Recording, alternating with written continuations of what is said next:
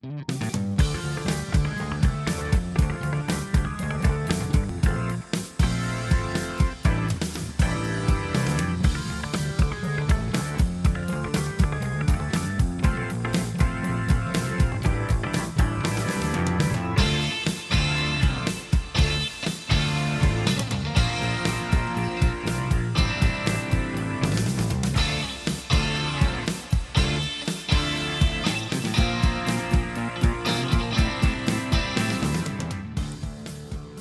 Morgen, guten Tag oder guten Abend oder wann auch immer ihr hier eingeschaltet habt, hier an euren Podcast-Ausgabe Endgeräten. Ich hoffe, ihr schwitzt schön und meidet auch schön die Sonne, wie es sich auch gehört für so ein perverses Wetter dort draußen. Ihr hört das Nachtprogramm, ich bin der Sergej und vor allem bin ich aber auch jetzt erstmal im Urlaub. Und das heißt, dass podcast-technisch jetzt erst einmal nichts passiert, aber keine Sorge, das soll nichts heißen, dass ihr hier auf dem Trockenen sitzen werdet. Wir haben bereits ein, bisschen, ein kleines bisschen vorproduziert. Unter anderem gab es ja bereits die schöne äh, Cybercop-Episode mit den Markus und aber äh, da hat die Vorproduktion nicht ganz gereicht. Ähm, die Durststrecke hatte ich vorgehabt weiterzufüllen mit etwas, was ich schon lange nicht mehr gemacht habe, nämlich der Wiederveröffentlichung von älteren Episoden. Episoden aus der Prä-Nachprogrammzeit. Ja, quasi aus der, aus, aus der Steinzeit meines äh, Filmpodcast-Tums aus dem Projekt Fratzengeballer. Und da würde ich jetzt allererstes mal erstmal eine Frage an euch stellen, denn äh, ich habe es lange Zeit als selbstverständlich hingenommen, aber mittlerweile ist jetzt ja auch das Nachtprogramm eine gute Zeit alt, schon über eineinhalb Jahre. Und ich ging vor Anfang ja davon aus, dass äh, die meisten Nachtprogrammhörer eben auch Fratzengeballer-Hörer sind. Aber es sind ja mit der Zeit habe ich ja Zuschriften erhalten, sei es über E-Mail oder per Instagram. Da haben sich Leute gemeldet, die den Podcast erst vor einiger Zeit für sich entdeckt haben und ihn dann gerne hören, was mich natürlich sehr freut. Aber bei denen darf ich dann nicht davon ausgehen, dass sie zwangsläufig vertraut sind mit dem Vorgängerprojekt. Deswegen die Frage an euch, meldet euch doch mal, wer von euch, wem sagt irgendwie Fratzengeballer gar nichts, wer ist damit überhaupt nicht vertraut, was da vorher los war und ähm, umgekehrt, diejenigen Leute, die eben schon seit Fratzengewaller Zeiten da sind und immer noch da sind, meldet euch doch auch mal. Ich würde einfach mal gerne wissen, wer von den Leuten äh, jetzt schon so lange mit dabei ist und auch die Zeit mit dem Dominik hier bereits kennt. Ähm, und da könnt ihr gegebenenfalls auch mal sagen, falls es noch eine Episode gibt, die ihr vermissen würdet. Also ich habe ja die meisten Episoden, an denen mir was liegt, die ich für besonders gut gelungen halte, äh, die habe ich ja bereits letztes Jahr veröffentlicht und dann das habe ich über den Sommer hinweg gemacht und dann war es auch erstmal gut mit diesem Wiederveröffentlichungsmarathon. Und das letzte Mal war es, glaube ich, äh, Mission Adler im Dezember, als ich das wieder veröffentlicht habe. Und jetzt wäre es mal wieder Zeit, eine weitere Episode wieder zu veröffentlichen, die es nicht verdient hat, irgendwie in auf meinem Rechner zu versauern. so, deswegen, aber meldet euch doch mal, falls es eine Episode gibt, die ich jetzt nicht auf dem Schirm habe, die ich jetzt persönlich irgendwie jetzt nicht unbedingt hochgeladen hätte, aber falls ihr sagt, ihr vermisst unbedingt diese legendäre Police Story Folge mit dem Dominic von Action Cult und den Nils Botmann, dem guten McLean aus der UFDB, dann ja, sagt doch Bescheid, falls ihr Bock auf sowas noch hättet, dann äh, überlege ich mal, ob ich das noch äh, wieder veröffentliche. Ansonsten für die Leute, die neu sind, äh, für die sei gesagt, dass die aktuelle Episode jetzt eben äh, hier die Besprechung ist äh, zu Eastern Condors. Diese Episode wurde irgendwann gegen Ende 2021 aufgenommen. Ich glaube, es war im Oktober, aber ich kann mich auch irren. Aber auf jeden Fall irgendwann Ende 2021. Und äh, was ich hier auf jeden Fall vorschicken, vorausschicken muss, die Ton Tonqualität ist nicht allerbeste, also man hört hier noch deutlich den Unterschied, äh, was das Equipment angeht. Mittlerweile wurde das ein bisschen aufgepeppt und professionalisiert und es klingt alles homogener, aber damals äh, klang unsere äh, Mikros offenbar noch sehr unterschiedlich und zusätzlich bin ich noch ein bisschen verschnupft und äh, generell merkt man, dass ein bisschen mehr weniger Erfahrung damit einhergeht, aber es ist trotzdem immer noch sehr gut anhörbar.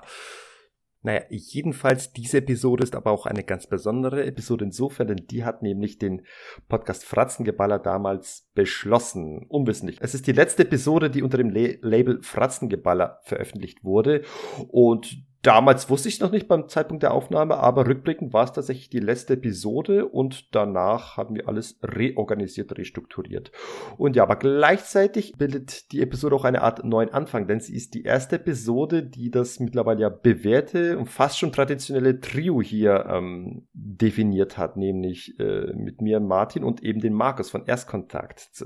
Äh, in dieser Episode haben sich Martin und Markus zum ersten Mal kennengelernt und dort durfte sich Markus auch gleich mal von Martins immensen Hongkong-Actionfilmwissen überzeugen lassen.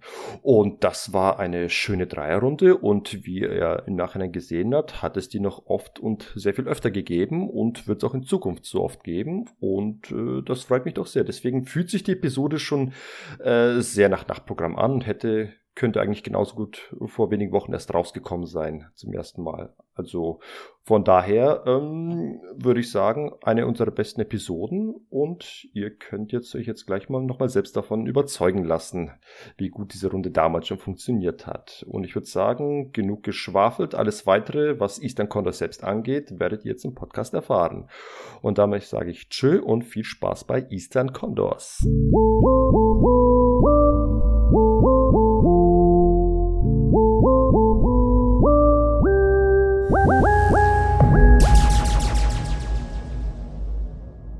Seid gegrüßt, liebe Actionfreunde, und herzlich willkommen zu Fratzengeballer, der Podcast für all die ökologisch bewussten Actionfreunde da draußen, die ausschließlich nur Kokospflanzen verwenden als Wurfgeschosse.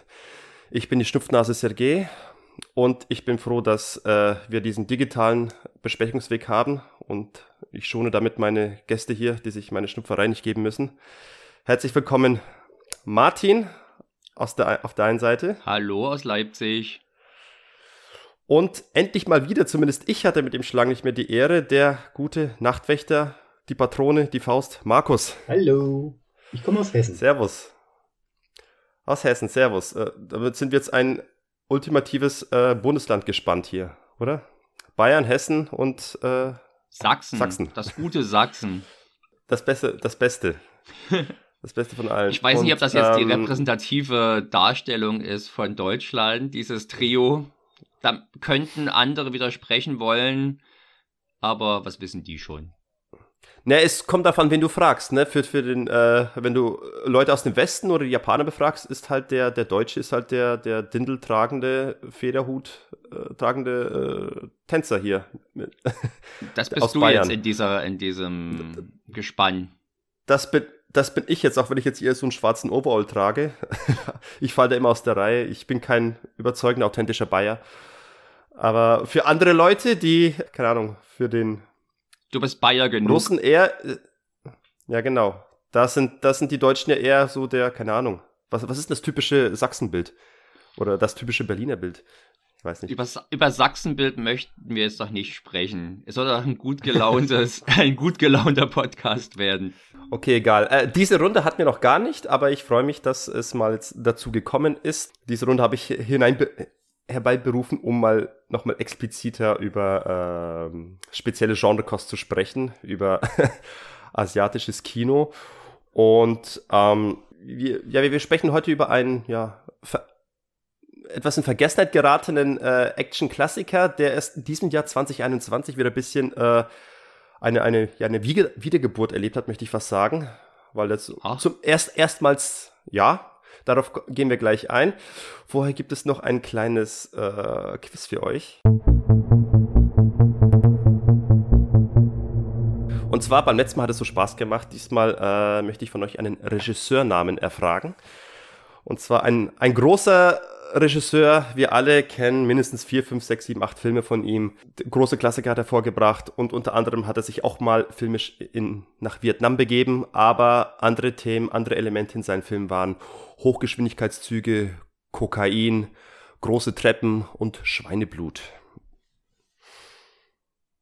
Das lösen wir am Ende auf. Und jetzt soll es gehen um Sammo Hung und seine Eastern Condors. Hab, Martin, hast du eine Geschichte mit diesem Film?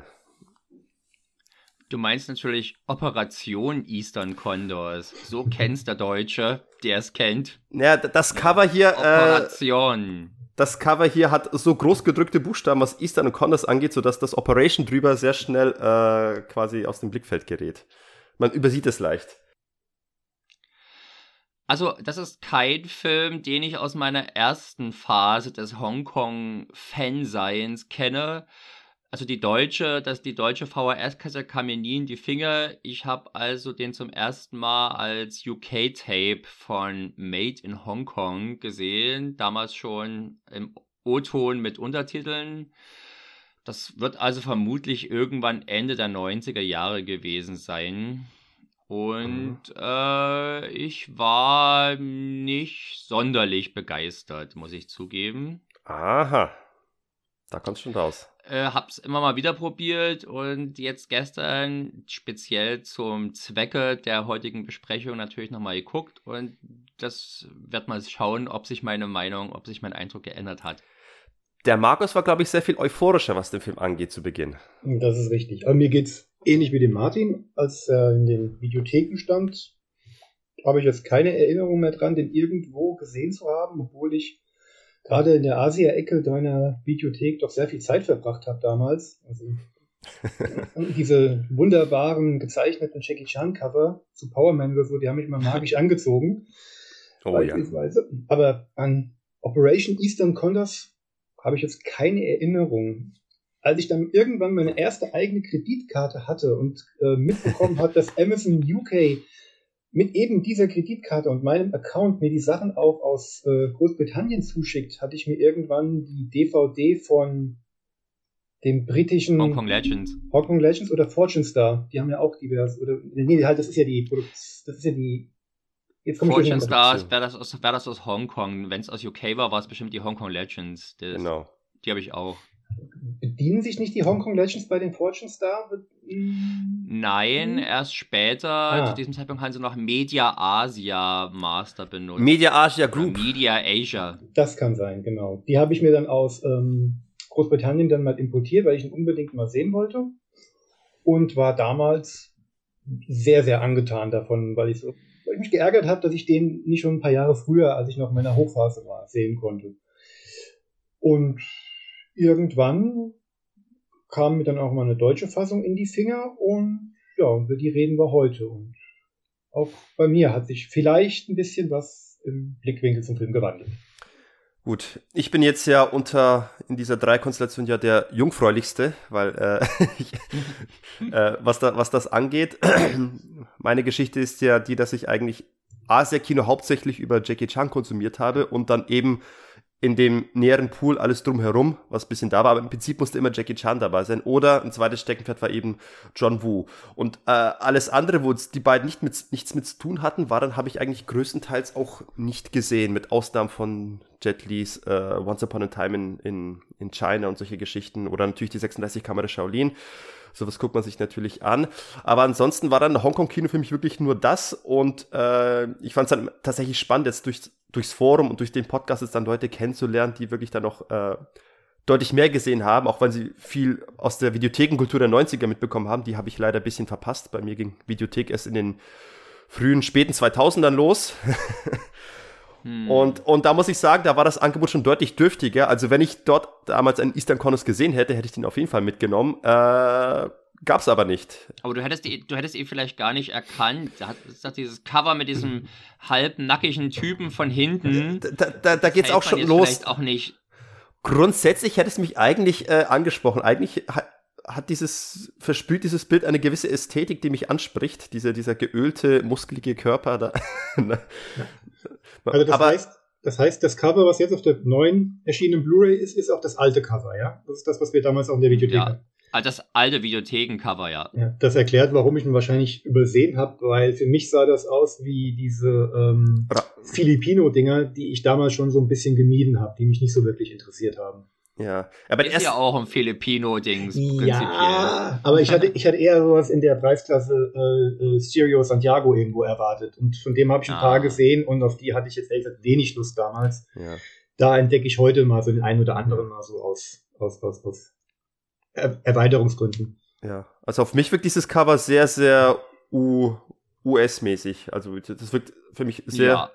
Ram Rambo amerikanisch. Alleine, weil es ja auch schon ein einzelner Held vorne drauf ist, anstatt das ganze Rudel. Eben, also da müssen wir schon mal sagen, dieses Cover repräsentiert den Film eigentlich in keinster Weise. Weder bildästhetisch noch äh, inhaltlich äh, spiegelt das den, Bild auch, äh, den Film auch nur einigermaßen wieder. Da gibt es ja alternative Cover, wo du wirklich so ein dadaistisches Gruppenbild hast mit Sam Hung in der Mitte mit der Knarre und um ihn herum so ein paar Gesichter, ein paar Lucky Stars, hätte ich fast gesagt.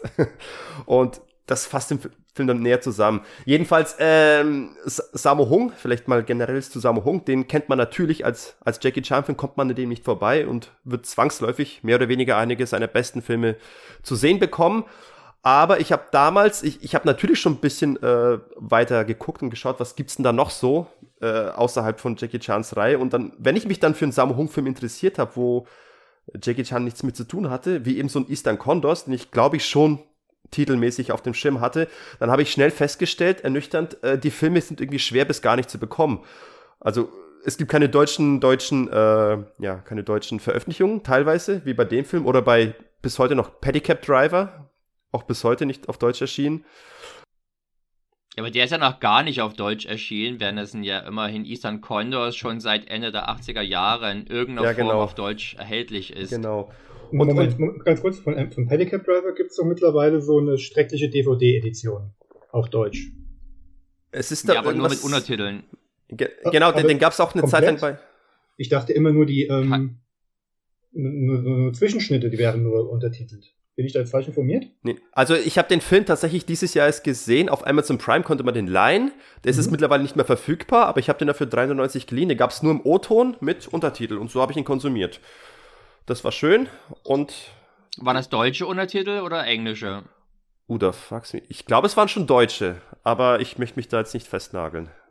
Und die waren vollständig. Lassen. Und die waren voll. Also ich, ich konnte der Handlung folgen, sag mal so. Ich konnte eine, der Handlung eines Sammo Hung-Films konnte ich noch einigermaßen folgen. Auch mit Untertiteln.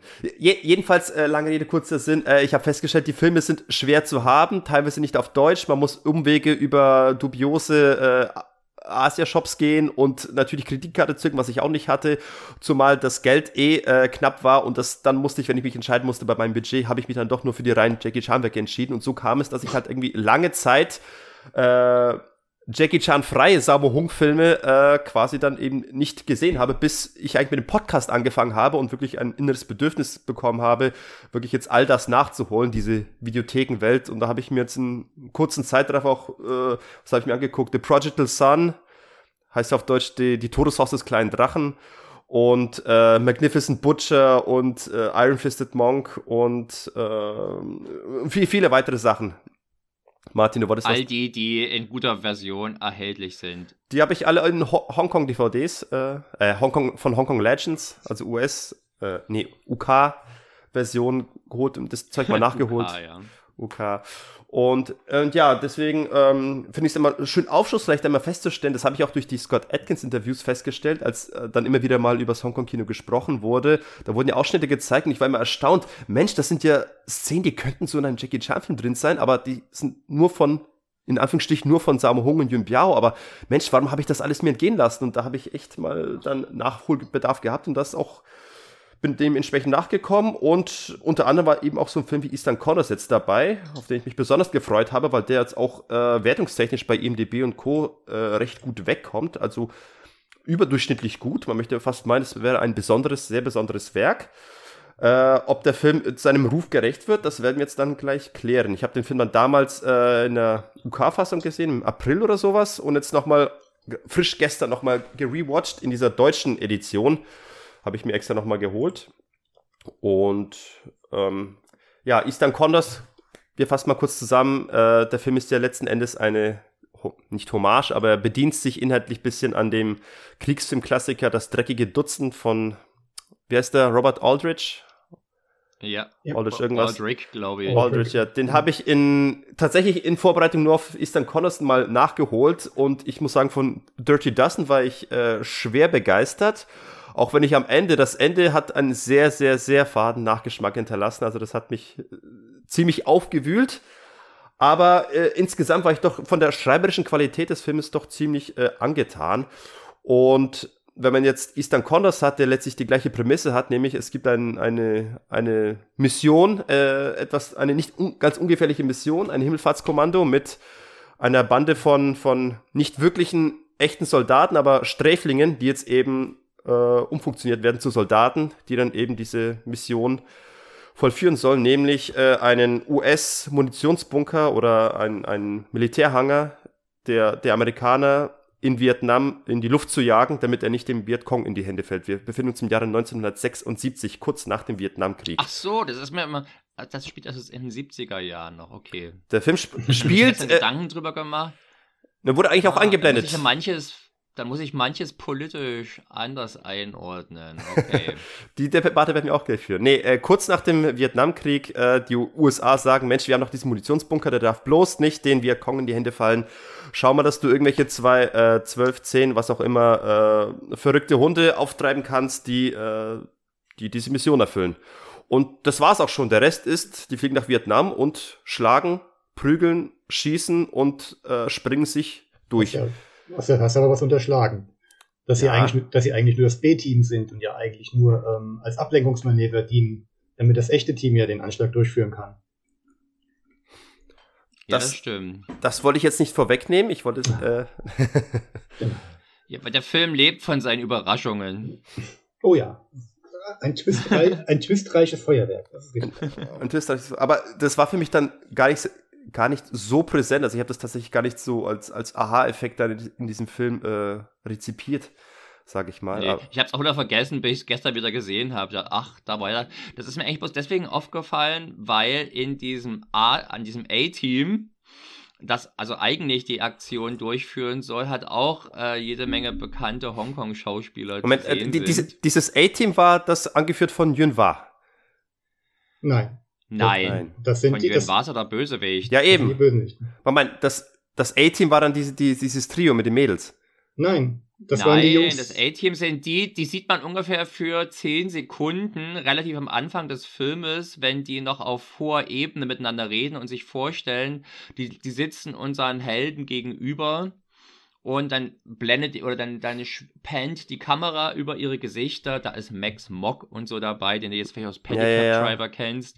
Und dann wurden sie nicht wieder gesehen und dann erfährt man erst, dass die halt, dass der ein Flugzeug äh, ja. halt ver verunglückt oder Genau, das wird, das wird noch im Flugzeug gesagt, so genau. in einem genau. Nebensatz. Äh, übrigens, die sind abgestürzt, sie sollten den, den, den, die Mission abbrechen. Genau. Genau. Bisschen, ja, genau. Und schau, das war, jetzt, das war jetzt so kurz, dass ich das jetzt schon wieder offensichtlich hier äh, ver vergessen habe oder quasi jetzt ja, man fragt sich, man, man, fragt sich ja natürlich generell ein bisschen, warum jetzt dieser Dirty Dozen Ansatz Not tut, weil das ist ja nach zehn Minuten äh, ist das völlig irrelevant. Dann könnte es einfach auch normaler Kommandotrupp sein. Äh, zumal natürlich jetzt auch die Frage sich stellt, äh, warum jetzt gerade diese offenbar asiatischen Amerikaner, das sollen sie, glaube ich, sein, diesen ja. Einsatz exklusiv durchführen. Vermutlich, weil sie nicht so auffallen. Ja, genau. Man sich vorstellen. Das könnte genauso Vietnamesen sein. Das wollte ich auch anbringen, dass das genau wahrscheinlich die, die Logik dahinter war. Naja, gut, dass hier Vietnamesen auch mit Chinesen und äh, Japanern besetzt werden später, das ist ja dann auch noch ein anderes Thema. Ähm, mhm. Aber ich fand ja diesen, diesen Ansatz mit diesem A- und B-Team halt dahingehend noch interessant, punkto ganz dicke Gänsefüßchen Glaubwürdigkeit, warum man halt äh, Straftäter nimmt, um diesen Einsatz durchzuführen, weil man denen eigentlich nichts zutraut, die einfach nur als Ablenkungsmanöver und Kanonenfutter dienen sollen, damit das echte Team halt die Sicherheit oder den, den Erfolg des Unternehmens garantiert. Wird vom Film halt sträflich die aber auch alle, Die aber auch alle Asiaten sind. Ja, das A-Team. Ja, aber wenigstens ausgebildete Soldaten, also ein eingeschworenes Team wohl darstellen soll, was ich mir aus diesen zehn mhm. Sekunden herleite. Also zumindest keine Knastologen. ja. Nee, also da hat mir tatsächlich ein bisschen äh, da, da, das Fleisch gefehlt, um das ein bisschen zu unterfüttern. So, ihr habt ja gesehen, ich habe es offensichtlich gerade irgendwie schon wieder komplett ausgeblendet, diesen Part, und war jetzt ein bisschen verunsichert und dachte, die anderen Parteien waren die jetzt das A-Team. Ich war jetzt gerade echt tatsächlich un, äh, verunsichert. Wobei, ähm, wobei man da halt nicht genau weiß, ähm, woher das wenige Fleisch jetzt halt kommt, weil ich vielleicht jetzt eigentlich zu früh, das schon mal anzusprechen, aber dass der Film ja wohl in, gerade in, der ersten, in den ersten 20 Minuten ja noch gewaltige ähm, Schnitte hat hinnehmen müssen, also aus Straffungsgründen sehr zurechtgestutzt wurde. Ich habe gehört, die längste Fassung sei 101 Minuten und die gängige 98, das heißt also groß. Ja, du, es gibt jede Menge, ähm, was heißt jede Menge? Also auf der DVD, die ich halt aus Großbritannien habe, ist so ein merkwürdiger Zusammenschnitt drauf. Ich glaube, es ist sogar der Trailer oder nochmal so, so eine Art Deleted Scenes Reel, wo du Unmengen an Szenen aus dem Knast siehst. Mhm. Also wo das Team ja. quasi rekrutiert wird, so ein Basketballspiel, was in einer Massenkeilerei wohl endet. Es gibt wohl noch ein, zwei weitere Kampfszenen im Gefängnis. Also die Figuren, die du hier am Anfang quasi hingeschleudert bekommst und halt fressen musst, wer sie sind, bekommen noch eine ähm, weiterführende Einführung, eine längere Charakterisierung. Also ich, man, ich würde jetzt aus dem, was ich weiß, so ein bisschen zusammenmutmaßen, dass da Sammo wohl eher so ein Zwei-Stunden-Epos vorgeschwebt hat, als jetzt hier dieser 95 Minuten Action-Kracher. Ich glaube, es gibt auch einen längeren Taiwan-Cut, wie üblich.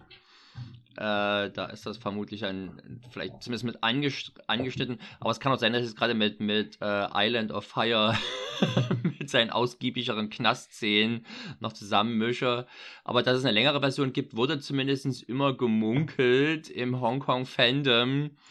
Ob man die jetzt sehen möchte, äh, sei mal dahingestellt. Also ich bin eigentlich ganz froh, dass es alles sehr schnell in die Gänge kommt und man dann mitten in der Action ist.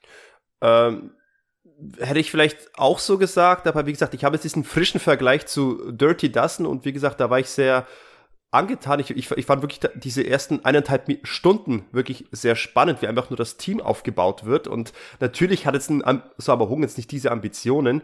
Äh, das ist schnelles Hongkong-Kino und ähm, trotzdem wäre das für mich ein Kritikpunkt, dass mir tatsächlich die, die Charaktere in diesem Film etwas zu dünn waren, weil wenn sich schon dieser Film, dieser Hongkong-Film aus aus der Komfortzone hinauswagt, nämlich nicht mehr so dieses urbane Hongkong-Großstadt-Setting, sondern wirklich in, in den Dschungel, in, in, in, den, in ein Kriegsgebiet. Das ist ja, ich, ich weiß nicht, äh, wie viele Hongkong-Filme gab es vorher im, im Vietnam-Stil? Es gab Hero Shed No Tears von John Woo, aber sonst fällt mir nichts mehr ein. Ja. Äh, ähm, es gibt noch, ich glaube aus dem gleichen Jahr gibt es noch äh, Mercenaries from Hong Kong mit Thi Lung. ein Shaw Brothers Film von Wong Jing. Ah, Ach, schau äh, der ist ganz okay. Okay. Aber viel gibt es tatsächlich, glaube ich, nicht. Es hm. kann aber durchaus sein, dass uns da manches entgangen ist, die, was vielleicht so wirklich äh, auch im Zusammenhang mit viele, also mit den auf den Philippinen gedreht wurde oder mit Thailand zusammen äh, aus den späten 70ern oder so. Da gibt es, glaube ich, noch was, aber äh, an größeren Produktionen, die irgendwie, äh, die man kennen könnte, gibt es, glaube ich, nächsterweise Eastern Heroes schon relativ ja. äh, ja, obwohl, Vertreter. Obwohl, das ist ja ein Thema, was die Chinesen wohl da ziemlich umgetrieben hat. Deswegen wäre meine Frage an dich, Martin. Danach gab es ja dann noch ähm, Hexenkessel Saigon, City Wolf 3, Better Tomorrow 3, wie du es auch immer nennen möchtest. Oder halt natürlich auch John Woo mit dann danach ähm, Bullet, in, Bullet the in the Head. Woher, also da, da bin ich jetzt politisch viel zu ungebildet. Woher kommt die Faszination der Chinesen für den Vietnamkrieg? Ich glaube, die gab es nicht. also weder Better Tomorrow 3 noch Bullet, also Bullet in the Head war ein ausgesprochener Flop. Ähm, und äh, Better Tomorrow 3 war auch der erfolgloseste von den drei Better Tomorrow Teilen. Das waren beides mehr oder weniger Herzensprojekte der Regisseure. Bei Eastern Condors und Heroes Shed No Tears hingegen würde ich eher sagen, dass man da versucht hat, so ein bisschen ein auf international populäres Kino zu machen und deswegen das mit äh, das ja. Thema, das Thema sich angenommen hat wenn ich dann Sammo Hung denke, in dem Interview, der ist darauf eingegangen, äh, dass ja die Chinesen wenig mit Krieg zu tun haben. Speziell Hongkong hat ja eigentlich gar nichts mit dem Vietnamkrieg zu tun gehabt. Und ja. er meinte, genau deswegen äh, möchte er irgendwie die, diesen neutralen Blick irgendwie, keine Ahnung, äh, wagen auf das. Der ist, sehr, der ist sehr neutral, dieser Blick, das stimmt. sehr ausgewogen. Ja, ja ich glaube, das ist wirklich einfach nur die Ambition, äh, an, an dem Hollywood-Kino nachzufiebern, an eben Filmen wie Dirty Dozen oder auch äh, die durch die Hölle gehen. Und was es sonst noch vorgab, vielleicht ein bisschen Apocalypse Now, wobei den sehe ich jetzt weniger in dem Film. Aber The Deer Hunter Ich hatte schon eher das, also ich hatte ja schon eher das Gefühl, dass man eher Rambo 2 äh, natürlich äh, konnte ich jetzt den Sachen im Blickfeld hatte. Wie konnte ich jetzt den vergessen? Ja, ja Rambo 2 natürlich, äh, der ist äh, steht hier ganz groß Pate und äh, sogar die Italiener haben Vietnam-Filme gedreht. Warum? Also dann dürfen es die Chinesen auch. Jeder da ist ja, jeder ein ergiebiges Thema.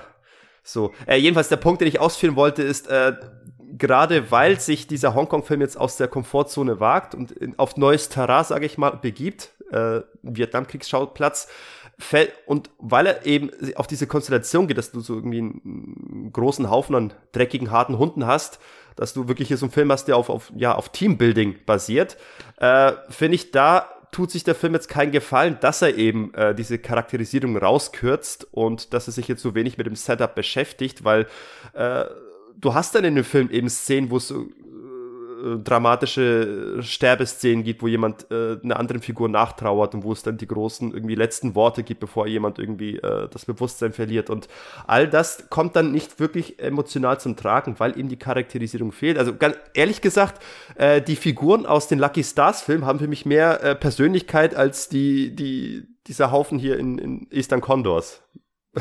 Ja, dafür haben ja die Lucky Stars Filme auch viel weniger Action. Ja. Und wenn ich mich jetzt entscheiden musste, sollen diese Pappnasen lieber quatschen äh, oder lieber ballern und kicken, ja. dann doch ja. lieber Option ja, B. Ich, ich sag nur, ich, ich hätte mir ein bisschen mehr gewünscht, dass ich bei einigen Charakteren mehr sagen kann, wofür diese Figur steht und was, was diese Figur ausmacht. Bei Dirty Dozen war es halt schön, du wusstest, ey, das ist der Fanatiker, der was gegen Frauen hat, das ist der Typ, den kannst du nicht trauen, weil er irgendwie die ganze Zeit ausbrechen will und das ist der, der irgendwie mal einen Soldaten erschossen hat, weil, weil er aus, aus utilitaristischen Gründen das eben gemacht hat und, und das hast du halt hier bei Eastern Condors nicht. Das ist halt dann, natürlich ist ein Hongkong-Film, aber ich sag gerade in dieser Konstellation, dass du dieses Setting hast und diese, diese Figurenkonstellation, äh, tut es dem Film nicht gut, dass er da so abgespeckt ist. Meine Meinung. Ich finde, der hätte gut eigentlich die Lucky Stars ziehen in den Krieg heißen können, der Film. Weil es gibt schon große Parallelen. Also erstens natürlich personelle Parallelen also hier spielt im Prinzip alles mit, was irgendwie mal in einem Sammo Hang-Film auftauchte. Die Lucky Stars Darsteller abseits von äh, Jackie Chan sind großteils dabei. Nur gut, nicht Eric Zhang, aber äh, Charlie Shin beispielsweise ja. spielte fast die gleiche Rolle als Frauen oder als vermeintlicher Frauenliebling. Und warte mal, ist das, ist das, ist das der Typ mit dieser glorreichen Szene, der auf die Dame zugeht und sagt, Du, ich weiß zwar nichts über deine Persönlichkeit, aber was deine Figur angeht, die finde ich einsame Spitze. Ja, der. genau der. Ein Geschenk an die Götter. Mit dem Teespruch noch, ja. Ja, Fra Frauen sind wie Tee, man muss sie ziehen lassen. Ja, der, der, da muss man mal drüber, den muss man erstmal sacken lassen, diesen Spruch. Mhm. Naja, auch, auch ein Hinweis darauf, dass es keine Neusynchro sein kann. Äh, im, ganz am Anfang, wo einer quasi äh, seine Notduft verrichten möchte, sagt er ja, ich muss jetzt mal einen N abseilen. Hm? Das, Ach, jetzt das, komm. Jetzt hättest du es auch sagen können. Damit, damit, wir, damit wir gecancelt werden können. Also du speziell. Ja, genau, die Arbeit mache ich mir jetzt dann nicht. So, so viel zu Ja, aber die, äh, die, ich glaube, das Problem besteht hier einfach darin, dass man unbedingt diese Riesentruppe da nach ähm, äh, Vietnam schicken musste, wo es einer gereicht oder zwei getan hätten. Also ich glaube, ich bin erstmal sehr dafür, sowohl, dass die Actiondichte hoch ist, als auch, dass ähm, dass man, dass der Film nicht unbedingt zwei oder zweieinhalb Stunden geht. Äh, mhm. Das war also, denke ich mal, einfach ein notwendiger Kompromiss, wenn man schon diese Ausgangslage hat, dass man hier unbedingt dieses dreckige Dutzend äh, nachmachen möchte. Ich gebe dir völlig recht, die Charaktere sind völlig uninteressant. Man erfährt auch nie was, also beziehungsweise man erfährt ganz am Anfang kurz mit einer, mit einer Schrifttafel, beziehungsweise in der deutschen Version wird es dann noch mit eingesprochen, warum die jetzt im Knast sitzen sagen wir mal, Sammo Hang, glaube ich, sitzt sieben Jahre wegen Totschlag, wenn ich mich gänzlich irre. Mhm. mhm. Was da die Hintergründe sind, werden wird auch später im mhm. Film nie irgendwie mal beleuchtet mhm. oder von irgendeiner Relevanz. Es das sind also die lebenslangen genauso drin, wie die, die offenbar bloß mal jemanden falsch angeguckt haben. ja, da gibt es auch keine ja, unter, Spannungen, die unter chinesischen, mit zu tun haben. Unter chinesischem Bild geht das als großer Volksverrat. Irgendwie ein Taschendieb oder was weiß ich immer. Ne? Die haben ja anderes äh, Bestrafungsbemessungsgesetz. Ja. Also, also, das ist auch, da ist der Film widerspricht sich zum Beispiel auch, dass zum einen wird irgendwie schon gesagt, dass es amerikanische, also dass es asiatische Amerikaner sind oder chinesische Amerikaner, aber dann wird auch wieder bei einem gesagt, dass der drei Tage erst in Amerika war, bevor er gefangen genommen wurde, offenbar wegen illegaler Grenzübertretung oder sowas. Also, oder zumindest wird das so impliziert. Das sind alles Sachen, die den Film nicht interessieren und mich hat es dann letztendlich auch nicht interessiert. Ich muss aber sagen, dass zum Beispiel die Menschen, die bei Rambo 2 sterben, mir jetzt auch nicht unbedingt näher am Herz waren als die Toten hier in Eastern Condors. Also insofern naja. verliere ich da nicht viel im Vergleich zu Rambo. Na gut, Rambo ist ja dann noch der Einzelkämpfer. Ich glaube, wenn Rambo gegangen wäre, hätten wir schon ein bisschen geweint. Wir haben ja, wir haben ja nur Kanonenfutter und eine, wenn wir jetzt den zweiten nehmen, eine weibliche Person, die wir ja lieb haben sollen, weil Rambo sie halt lieb hat. Ähm, ah, weil Rambo sie lieb hat, ja. Das klingt so zart. Das ist doch mal ein Label. Ja? You're not expendable. Genau. Schön. Schönes Foreshadowing, was da was kommt. Nee, äh, ich gebe euch da vollkommen recht. Ähm, ich glaube, mich stört es jetzt einfach so beim, bei der dritten Sichtung, wenn solche, solche Lücken, wenn so, wenn so viel Charakterbuilding halt fehlt, fällt mir das halt ein bisschen eklatanter auf. Zumal ich ja dann halt auch mitfiebern soll mit diesen Figuren, wenn sie ja dann sterben. Manche sterben ja durchaus tragisch und dramatisch, also kriegen ihren Heldentod, mhm. ähm, obwohl es obwohl sie, wie man halt nur in kleinen Minisätzen erfährt, fragwürdige Straftaten wohl auf dem Kerbholz haben, wo ich dann mich dann frage, hm, andere wiederum kriegen einen, einen humorvollen Tod. Also unser erster junger Mann, dessen Fallschirm sich leider nicht öffnet, weil er ja, stottert und nicht bis 30 gezählt hat. Weil er unbedingt laut zählen musste, der ja. Trottel. Gut, dass er. Also das, auf diese Idee muss man wirklich erstmal kommen. Ich finde, ja. die, die ist gleichermaßen infam wie wunderbar. Richtig. Äh, Richtig. Wäre natürlich in, in einem Film wie, äh, sagen wir mal, Millionärs Express oder dem Lucky Star Film vielleicht besser aufgehoben. Hier hier macht sie ja gleich von Anfang an klar, okay, das ist doch ein ziemlich albernes Ding. Mhm. Ja.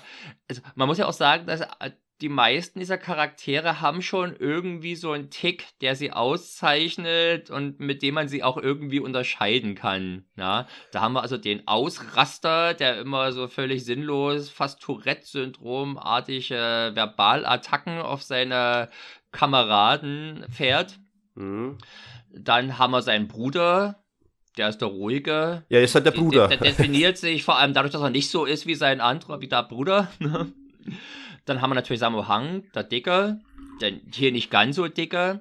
Er hat der, ja der, extra abgenommen. 30 Pfund in drei Monaten. 30, war das 30 Pfund oder 30 Kilo? Pfund. Ich würde sagen Pfund. Pfund. Ja. Na gut. Und da nur Hühnchen ja gegessen. Viel, denke ich mal. Da war ja, denke ich mal, viel Potenzial. Er ist natürlich immer noch ganz schön korpulent. Aber, also, warum dieser Film überhaupt erstmal erwähnend oder besondere Erwähnung finden soll, zumindest für Sammo Hang-Fans, ich glaube, es ist der einzige Sammo Hang-Film, wo Sammo Hang eine vernünftige Frisur trägt. Du, du hast es Der hat ja wirklich Du hast hat ja in jedem ja. einzelnen Film eine Scheißfrisur. Und der trägt auch heute Scheißfrisur. Wenn man den im Interview sieht, so eine komische Dauerwelle mit einer seltsam gefärbten Haarsträhne vorne. Oder solche Fissermatenten, die absonderlichen Locken, Millionärsexpress, diese seltsame Tonsur oder was immer das für ein Schnitt gewesen ist. Das Normalste ansonsten ist ja immer so ein völlig absurder Topschnitt. Ja, also ich finde es ja schön, dass du wieder auf die Haare eingehst. Wir hatten das ja schon letztes Mal bei Mission Adler, bist darauf eingegangen, dass Jackie Chan im ersten Arm auf Gott zur Abwechslung mal eine schöne Frisur hatte, bis er sie sich wieder mit der Mähne überwachsen lassen musste wegen der Verletzung. Und jetzt sind wir wieder bei den Haaren von Sammo Hung. Hm. Das ist doch wirklich, das sieht doch hier mal richtig cool aus. kann, kann es sein, dass du ihn nur beneidest um die tollen Frisuren, die er immer trägt? Okay. Also ich die Frisur, Frisur, Haare sind ja nun bei einem Schauspieler und bei einer Schauspielerin durchaus relevant zur, mhm. zur Bildung ihres Erscheinungsbildes. Ja. Und dementsprechend finde ich es, dass mir halt in anderen Filmen einfach so aufgefallen ist. Und wie gesagt, um, ähm. das sind ja nicht nur einfach Frisuren, die nicht so toll aufgemacht sind, sondern wo offenbar Mühe reingesteckt wurde, die besonders abscheulich wirken ja. zu lassen. Na ja, gut, der Samo Hung hat es ja wirklich bewusst gemacht. Er sagt im Interview, er wollte, sein, sein Ansinnen war schon, den Film ernsthafter zu gestalten. Äh, deswegen hat er zum weil in den anderen Filmen Lucky Stars war er immer so ein lustiger, dicker Kauz, ne? Und er dachte sich, er, er schafft es, Ernsthaftigkeit reinzubringen, indem er A abnimmt und sich offenbar, darauf ist er nicht explizit eingegangen, aber ich denke mal, das war auch eine notwendige Konsequenz, dass er sich die Haare kürzer schneidet, dass er ein bisschen ernstzunehmender aussieht, was eben auch der, den, der tonalen Ausrichtung des Filmes entspricht. Trotz ja. all dessen, auch wenn der Film ernst gemeint ist, er kann sich nicht er kann nicht ganz so ein paar typische Hongkong-Marotten abschütteln. Nee, die sind hier und da immer noch da. Am laufenden Meter Menschen äh, totschießen, totschlagen oder mit irgendwelchen äh, Werk äh, selber zusammengefriemelten Werkzeugen außer Gefecht setzen, reicht ja nicht, um ernst zu sein. Nee, aber dann kommen halt wieder solche Sachen wie unser Fallschirmspringer, die, die halt komplett ins Comic-Kraut gehen. Also abgesehen davon, dass jemand, der mehrere tausend Meter in die Tiefe stürzt, immer noch in einem Stück ist und seinen, äh, äh, seinen letzten Satz noch vollenden kann. Seine letzte 30 oder seine letzte Zahl noch sagen. Nee, der, arme, der arme Kerl war ja erst bei 16 und er sollte bis 30 zählen. Ach ja. oh Mensch. Das ist so wunderbar bekloppt. Ja. Aber es, es reißt raus, finde ich. Es ist halt eine der, ja. es ist eine der wenigen Momente, in der sowas kommt.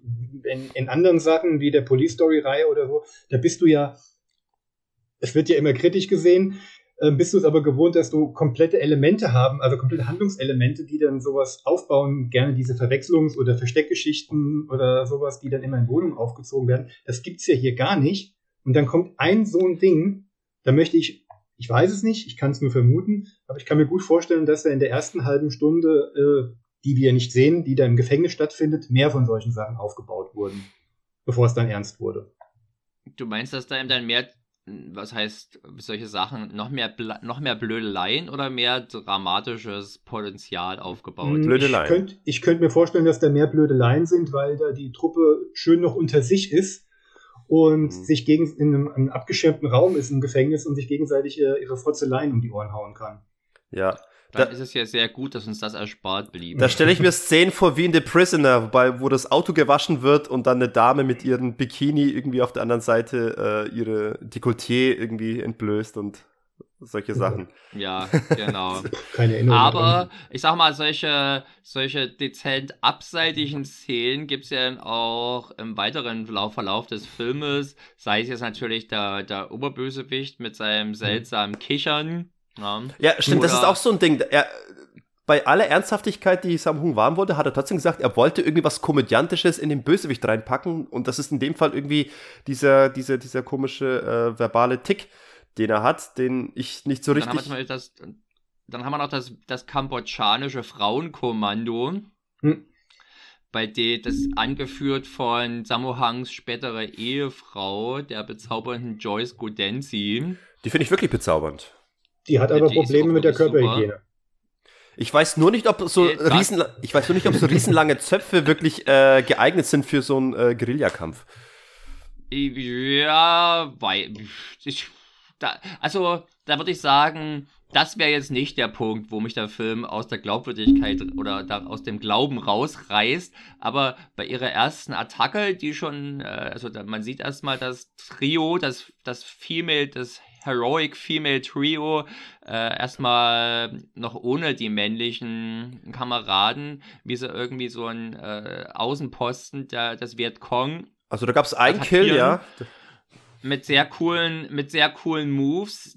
Einer davon endet, dass die dann, dass sie den Vietnamesen tötet, indem sie ihr ihre Machete dem Vietnamesen voll ins Arschloch rammt.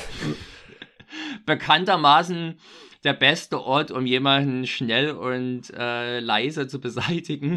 Das leise war jetzt ja, glaube ich, keine, keine Priorität, aber so, das war, denke ich mal, auch schon so ein bisschen als Schmunzler, als vielleicht makabrer Schmunzler gedacht. Ja, das war auch richtig draufgehalten. Ich meine, du hattest wirklich eine Frontalaufnahme von dem Pöter und dann hast du gesehen, wie die da volle Kanne von oben mit, dieser, mit ihrer Machete da, wie mit so einem Fallball da nach unten stürzt. Straight into the pooper. Trade into the Pooper. Und äh, da generell, jetzt ist schon aufgefallen im Vergleich zu anderen Sammo Hung-Filmen, der Film hat schon, äh, hat schon einige splatterige Momente. Also äh, ich, ich finde ihn ungewöhnlich hart. Na, da, da kennst du aber andere, äh, andere Sammo Hung-Filme nicht. Zum Beispiel der actionmäßig auch sehr zu empfehlende Pantyhose Heroes. Oh, den kenne ich gar der, nicht. Das ist im Prinzip, der ist der ist ungefähr das zu William Friedkins Cruising, was Eastern Condors zu Dirty Dozen ist. Ach so. Also ein Killer geht um im schwulen Milieu, Aha. deswegen verkleiden sich Sammo Hang und Ellen Tem als Schwule und steigen in die Szene hinab. Und oh, der Film hat natürlich, also sowohl sehr, sehr, sehr, sehr viele Geschmacklosigkeiten. Zum Beispiel, wenn dann Sammo Hang und Alan Tam von, ich glaube, es ist Rosamund Kwan oder so, jedenfalls, die bringt ihn zu, sich wie ein Schwuler zu bewegen mit ihren weiblichen mit ihren weiblichen Erfahrungen kann sie das offenbar. Ich versuch, ist bestens geeignet. Okay, mein, meine Watchlist wird jetzt, ist soeben um einen weiteren Film ge, ge, gewachsen. Und auf alle Fälle gibt es da gleich eine Eröffnungsszene. Da wird jemand mit einem äh, mit einem Metallhaken, den jemand an der Hand hat, so richtig schön der Rücken aufgerissen von oben bis unten und du siehst rausschmoddern. Also Aber dezent verstörend. Das ist ein Film, der kam es in den 90ern, oder? Nee, Oder? ich glaube, es ist 89. Dann ist es zumindest, war das nach Eastern Connors. Ich würde sagen, also zumindest bis dahin ja. für Sammo Hung war das ungewöhnlich hart, der Film. Ähm, du hast also der hatten immer so zumindest Geschmacklosigkeiten natürlich dabei und zum Beispiel Carry on Pickpocket, äh, da gab es auch ein paar sehr derbe Szenen. Aber natürlich hier, da man sich ja eben auch an solchen Filmen wie The Deer Hunter orientiert, mhm. gerade so für Verhörszenen und ja. sowas, da hat man natürlich ein paar hier, hier ein paar Härten dabei, die es in den meisten anderen Sammo Hang-Filmen nicht gibt. Das ist auch der Thematik geschuldet, würde ich dann aber einfach mal so sagen. Ja. Krieg ist die Hölle. Ähm, lustig bin, das ist lustig. Ich sehe nur gerade, ich habe die IMDb hier gerade hinter mir noch offen. Ich weiß jetzt nicht, ob es jetzt nur der äh, englischen Sprachfassung geschuldet ist oder auch der, die wir haben. Unser, aber unsere drei kambodschanischen Mädels werden einfach nur konsequent als Guerilla, Guerilla Girl 1, 2 und 3 aufgelistet. Hatten die keinen Namen? Wenn du dich erinnern kannst, wohl nicht. Keinen Na gut. Die stinkende, die Verräterin und die, die übrig bleibt. Ja. Genau. Aber eigentlich sind ja all, alle Verräterinnen gewesen, weil die, sie haben ja die ganze Zeit über eigentlich ein falsches Spiel gespielt, weil sie ihre eigenen Pläne verfolgt haben und die Söldnertruppe nur genutzt haben, um äh, ans Ziel zu kommen, um dann kurz vorm Ziel zu sagen, nee, nicht in die Luft jagen, wir wollen es selber nutzen. Den ganzen Spaß hier. Ja, ja. das ich weiß nicht, ob man das als, Verräterin bezeichnen kann. Also dazu muss man ja, glaube ich, sagen, also zumindest ich für meinen Teil kann sagen, dass die Handlung und das Ziel mich natürlich nicht die Bohne interessiert hat. Na, das ist, denke ich mal, eines der Mankos des Filmes, dass es halt einfach nicht mal den üblichen Drive gibt, den andere Hongkong oder andere Actionfilme haben, dass man sich zumindest erstmal auf so einen gewissen Grundnenner einigen kann. Mhm. Die fliegen halt nach Vietnam, um irgendwelche alten Waffen also hochgehen zu lassen. Hm. Also super aufregend. Ja. Und wenn man natürlich noch aus einer Perspektive kommt, dass man vielleicht eher, wie ich es mit den, äh, mit den Vietnamesen so, sympathisiert, also nicht den hier im Film, sondern grundsätzlich, ja, dann ist das Ganze natürlich, dann drückt man den Leuten natürlich noch viel weniger den Daumen. Also sprich, das war quasi reiner Selbstzweck, den die hier äh, auf ihrer Action-Tour de Force hingelegt haben. Aber vielleicht sollten wir auch langsam so ein bisschen zu dem dass man, wie man es denn fanden, gewisse Elemente kommen. Es ist, glaube ich, schon vielleicht der actionreichste Sammo Hang-Film. Er ist doch auf jeden Fall auch der und facettenreichste, was die Action angeht. Ich glaube, du hast sonst nicht so viele, so eine Mischung aus Ballereien, klassischer Hongkong Martial Arts und äh, auch wirklich die, diesen, diesen Stunts, wo viel gesprungen wird und, und, und äh, Autos in die Luft gejagt werden. Das ist, hier hast du eine ganze Bandbreite an allem was das Action-Kino so zu bieten hat.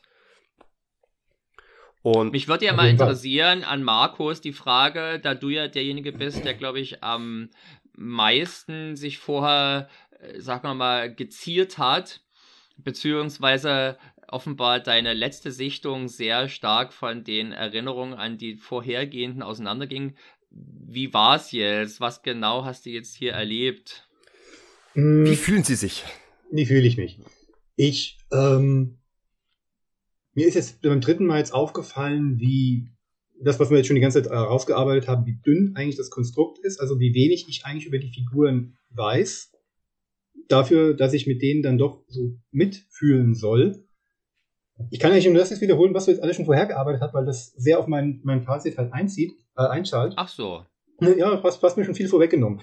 Ähm, dass, dass die, äh, der Verlauf der Handlung so dünn ist, dass es ja nur ein Man-on-a-Mission-Film ist, bei dem es vollkommen egal ist, was eigentlich die Mission ist, sondern es soll ja eigentlich um die Männer gehen und dass das halt ähm, so episodenhaft abgearbeitet wird. Man, man läuft ja quasi von, von, von einer Stage zur nächsten. Man kommt im Dorf an, um den, da, was war's, Informanten, Bruder des äh, anderen Colonels, den man zurückgelassen hat, zu finden, wo man dann noch. Ich hab's auch nicht verstanden. So ganz. Yun Biao wird auch noch mit aufgenommen. Also äh, ich freue mich immer, wenn ich Yun Biao sehe. Ich auch. Ich, äh, das ist immer wieder schön. Und dann springst du halt. Meinung zur Frisur? ähm, er trägt ja auch eine eher ungewöhnliche Frisur. Ja, so ein bisschen so Emo-Schnitt da ich gestern Abend äh, auch nochmal zu Ehren von Joe Belmondo die unglaubliche Reise des äh, Monsieur Hell geguckt habe, der, wo der Herr Belmondo auch so eine to tolle Tolle trägt, die ihm ständig im Gesicht hängt, möchte ich es fast schon als Hommage betrachten. Oh. Ähm, ah. ich habe da, das ist für mich voll der klassische Emo-Look. So. Ja, aber ja, die Frisur mit, ähm, mit diesem, also diesen tollen Ohrring noch in der Seite am Anfang. Ja, er hat also, so für mich so den größten Comic-Charakter Jun Biao in dem Film. Der wirkt wirklich wie aus einem Comic, äh, so wie der aussieht. Ich hatte das Gefühl, man wollte den dezidiert als nicht Teil dieser militärischen mhm. Truppe äh, darstellen, sondern als Lebemann vielleicht. Der hat ja auch so ein etwas seltsames Trike, glaube ich, ist mhm. das, oder was der fährt, so ein Dreirad was so sprullig ausgeputzt ist. Ich glaube, es gibt einen, einen besseren Fachbegriff dafür. Wie heißt der denn, diese... Ist das nicht Trike? Trike? Ach ja, Trike, genau. Trike, Drei, genau. Bei Dreirad stelle ich mir gerade was anderes vor. Da stelle ich mir gerade vor, wie der kleine Junge aus, aus, aus Shining. Das eins von diesen drei Rädern, was hinten die zwei Räder hat und vorne nur eins. Ja. Hm. Anders als es bei Kindern meistens der Fall. Warte mal, nee, doch. Kinder drei Räder, ne, die haben meistens auch ihre zwei Räder hinten, oder?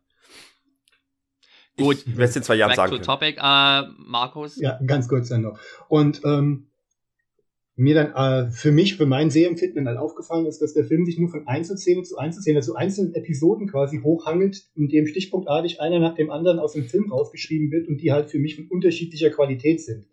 Er, er, er gibt für mich keine gerade Linie, sondern geht mal hoch, weil mir eine Szene gut gefallen hat. Die Ankunft im Dorf mit den dazugehörigen Martial Arts Einlagen, der, der Momente ähm, mit, ja, der, ich nenne es mal den Rambo-Moment, als Sammo Hung dann diese Palmenblätter als Waffe umfunktioniert, finde ich ziemlich klasse.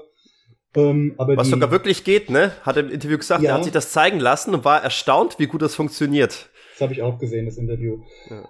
Deswegen. Ähm, aber zum Beispiel die Deer Hunter-Variante, ich mag solche gefangenen Momente, die ziehen mich immer so ein bisschen runter, weil sie dann auch immer so mit den dummen Sprüchen so mehr anderen zwischen Humor und Ernst und er gibt dann so keine klare Linie und keinen klaren Bruch. Wenn ich mir jetzt beispielsweise einen anderen Film, ihr habt schon besprochen, ich war ja nicht dabei, Police Story nimmt, der ja auch mit seinem extremen Humor ähm, bricht, aber Police Story wenigstens den Anstand besitzt, das alles in der ersten Hälfte abzuarbeiten, um von da dann in den ernsthaften Part umzuschwappen, sind mir solche Strukturen einfach lieber.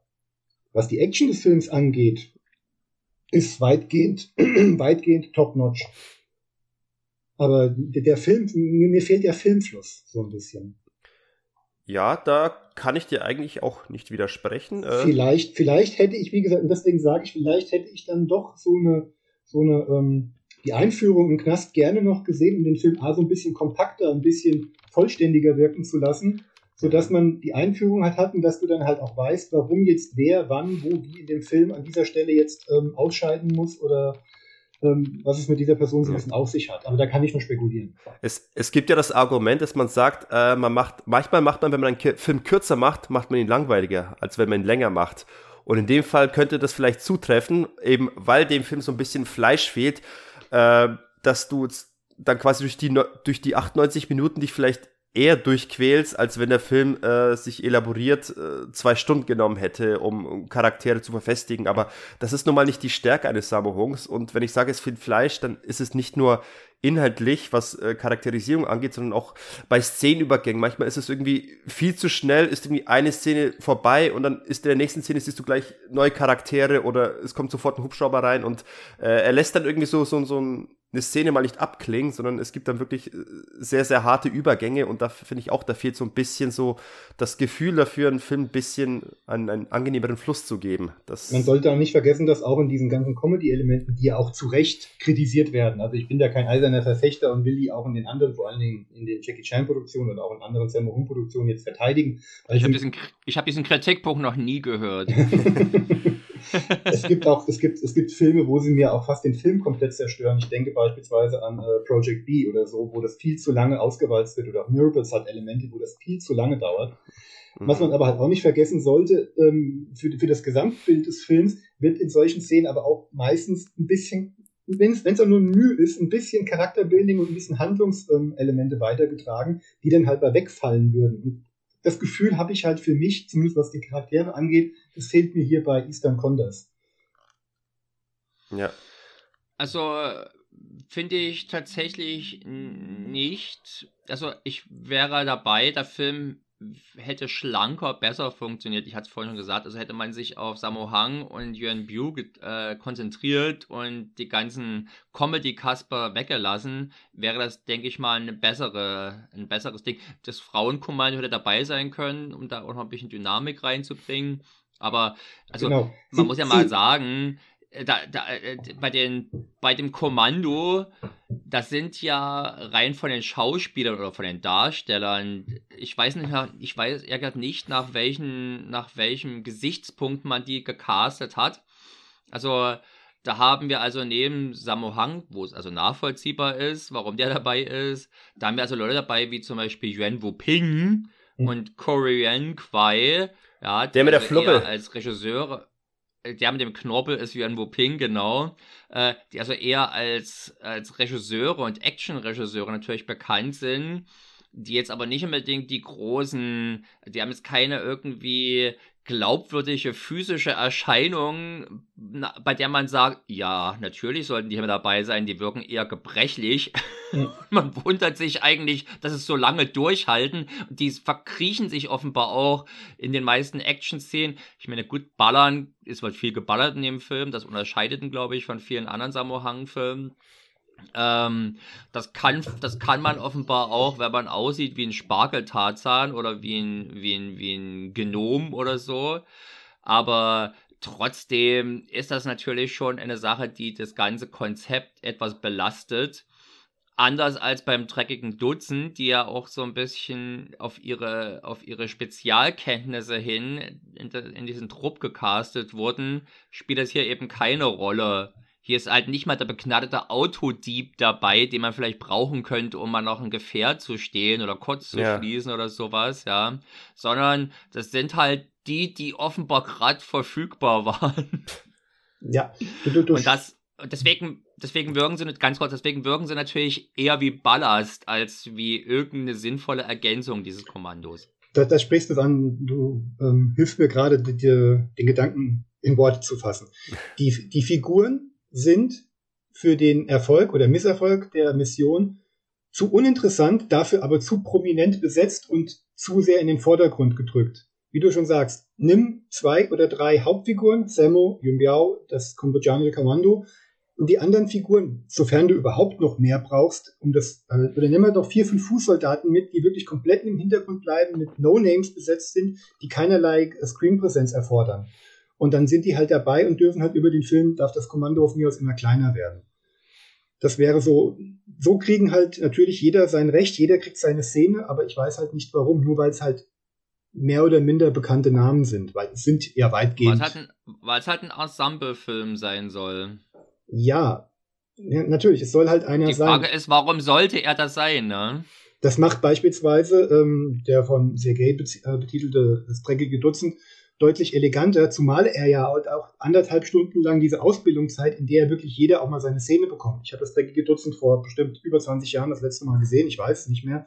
Aber ich meine mich zu erinnern, dass jeder zumindest eine große Szene hat, die dann auch irgendwo eine gewisse Relevanz für später hat. Die gibt es hier ja. halt nicht. Eben. Gut, gut, man könnte halt hier jetzt wieder argumentieren, naja, sie sind ja nur das B-Team gewesen, die man ja eigentlich nur verfüttern wollte. Es sollte ja eigentlich gar keine irgendwelche ähm, Fähigkeiten besitzen, weil es sollte ja eigentlich keiner zurückkommen. Aber für mich als hm. Zuschauer fehlt mir das dann halt natürlich. Ja.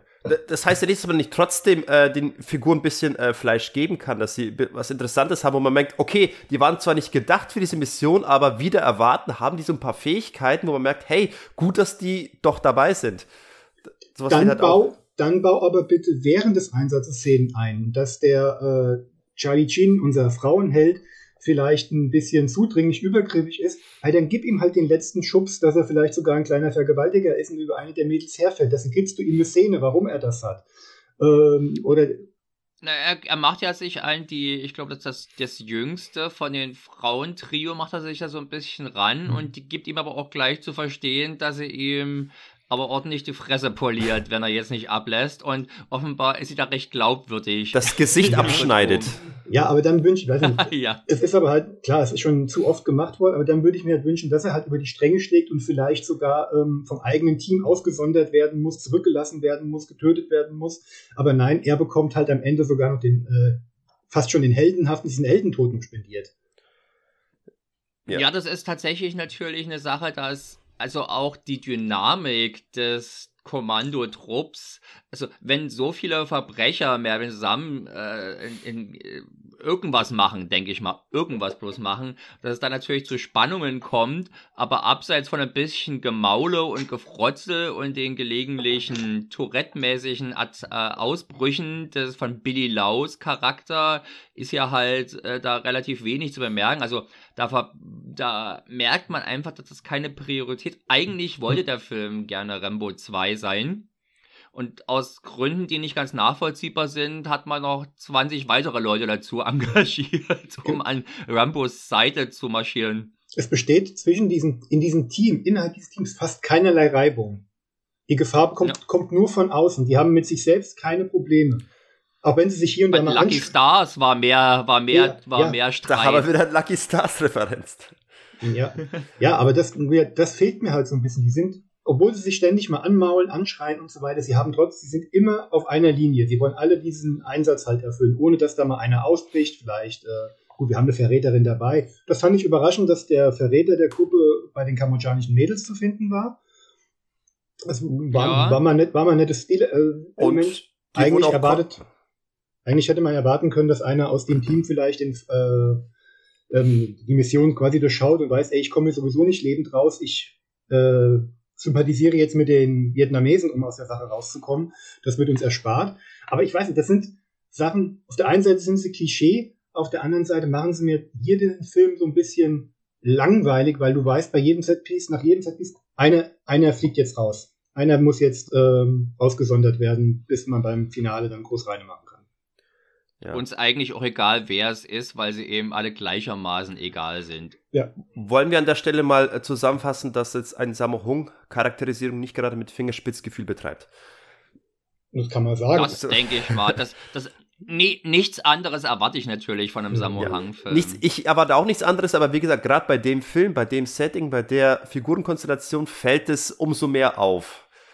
Weil es so viele sind und keiner halt irgendwas äh, an Futter bekommt es wird alles immer nur in Nebensätzen so ein bisschen runtergehandelt. Äh, genau. Ich überlege, ob der Film dann besser funktioniert hätte als wirklich als, als offensive Action-Komödie, also als, als weiterer Lucky Stars-Film, nur halt die Lucky Stars in, ja, in Vietnam. Nein, Gott sei Dank nicht. Ich würde ich würde nämlich gerne ein bisschen hinlenken zu der Frage oder zu der Antwort auf die Frage, warum der Film sich dann doch großer Popularität erfreut, also zumindest bei denen, die ihn kennen, und warum ich ihn beispielsweise schon für einen der besten Samohang-Filme halte. Allgemein äh, oder auf dem westlichen Markt? Allgemein. Gut, allgemein kann ich nicht sagen. Hier auf dem westlichen Markt kann ich, will ich sofort sagen, wegen des Sehenden. Es wegen gibt nichts anderes. Ja, genau. Nein, ist nicht böse, weil ich, da hast du mehr Einblicke als meiner einer. Aber so wie ich das jetzt immer ver, vermehrt halt mitbekomme, hier kann ich mir gut vorstellen, dass halt, wie gesagt, der Humor so runtergedampft ist und ähm, er dadurch auch für den westlichen Markt leichter verdaulich ist. Ja, jetzt haben wir so viel äh, hier und da über den Humor ge ge gelästert, oder, aber eigentlich ja ist es schon so, dass es da relativ sich in Grenzen hält. Es ist nur, weil er durchgehend viel, sehr viel ernster ist als andere Filme, fallen so ein paar kleine Marotten umso mehr auf. Das ist schon das Ding. Ja. Und äh, ansonsten haben wir vielleicht vergessen, eingangs zu erwähnen, der Film war ja lange Zeit, hat er wirklich keine deutsche Veröffentlichung gehabt und er hat erst in diesem Jahr eine Art Wiederbelebung äh, gefunden, weil er eben neu äh, erstmals auf DVD wieder erschienen ist oder auf Blu-ray. Und auch andere Filmpodcasts haben den Film für sich neu entdeckt. Zum Beispiel der Schöcker bei Kino Plus hat den Film plötzlich für sich entdeckt und dann Review gemacht. Und bei vielen anderen Reviews habe ich das äh, äh, Bereichen habe ich das auch gesehen. Weil wir so lange gezögert haben. Ja, eben. Wir hätten die Ersten sein können. Wir hätten, wir hätten die Welle losbrechen können. Wir, ja, wir waren wieder zu langsam. Ne? Fucking real life. Ja. Fucking real life. Nee, das war gar nicht gemeint, aber ich meine ja, der, er ist wieder so ein kleines bisschen irgendwie äh, in das Bewusstsein von einer gewissen Filmbubble gekommen. Und äh, ja, und ich fand es dann eben schön, den neu zu sehen, aber wir haben so ein paar Problemchen angesprochen bei dem Film. Actiontechnisch kann man natürlich äh, nicht meckern. Wir können noch mal erwähnen, was für krasse Stunts Yun Biao macht, die sich eigentlich sehr, sehr gerne du hast Schon so eine, du hast schon, du, du, du, du, du brichst das schon wieder so routiniert bis fast gelangweilt runter. Nee, nee, nee, als warte wenn ich, das nicht ich war gerade am Anfang. Hauptattraktion. Ach so, okay. Ich war du neigst aber gerne dazu, das eigentlich Wesentliche solcher Filme ein bisschen zu vernachlässigen. Ja. Und wir haben uns jetzt natürlich schon ganz schön lange über den Humor und die Charaktere äh, unterhalten. Und ich habe das Gefühl, wir haben dabei schon mehr Zeit aufgewendet als die Macher des Filmes, vermutlich ja, mit diesen äh, Facetten des Filmes äh, verbracht haben. Aber jetzt bin ich über den Vorwurf doch schon ein bisschen erstaunt. Also wir sind, glaube ich, bei Police Story Mission Adler schon sehr detailliert auf die Action eingegangen und selbiges soll jetzt auch hier passieren. A war ich da nicht dabei und B möchte ich mir das Beste zum Schluss halt aufbewahren. Okay, sagen, genau. So. Wir wollen positiv wir, enden. Wir, wir, wollen ja positiv enden und es gibt auch einiges genau. Positive da jetzt zu berichten. Also auch wenn ich jetzt viel gemeckert habe und mich die Sichtung so ein bisschen ernüchtert hat, heißt das nicht, dass ich mich die 90 Minuten nicht gut unterhalten gefühlt habe oder die äh, irgendwie langweilig das gewesen wären. Das, das, ist ja schon mal was. Ja. Ich, ich möchte natürlich Hallo. gerne erstmal äh, sehr gays, ähm, sag mal mal, Anspruch als Schöngeist äh, auch ein bisschen entsprechen und darauf eingehen, dass ich den Film, äh, der hat ein paar wirklich extrem schöne Momente, also rein fotografisch, ja.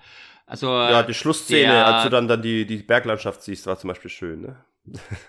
Na, aber zum Beispiel, also eine, eine wirklich exzellent fotografierte Szene, finde ich, ist, wenn die über diese Brücke gehen Mhm. Und da wird erstmal die, die, die, die äh, strategische Lage kurz angerissen und dabei schwingt die Kamera so ein bisschen übers Geschehen. Da gibt es eine sehr schöne Einstellung, wo diese zwei Maschinengewehr-Lafetten, hm. die sind wirklich extrem schick ins Bild so gehalten und äh, sehr schön, es ist eine sehr schöne Szene. Natürlich auch beispielsweise bei der finalen Explosion gibt es mit einer der, der schönsten Slow-Mo-Explosionsmomente. Die Kamera ist ganz tief gesetzt und dann bläst die Explosion raus und wirbelt den ganzen, das ganze Laub in Richtung Kamera. Das sieht mhm. auch fantastisch aus. Und also ich meine, und auch der Dschungel ist wirklich cool fotografiert es ist nur, ich hätte mir gewünscht, dass man vielleicht mal für ein kleines Intermezzo in der Stadt macht, um ein bisschen Abwechslung reinzubringen. Das ist so allgemein mein Problem mit Dschungelfilmen.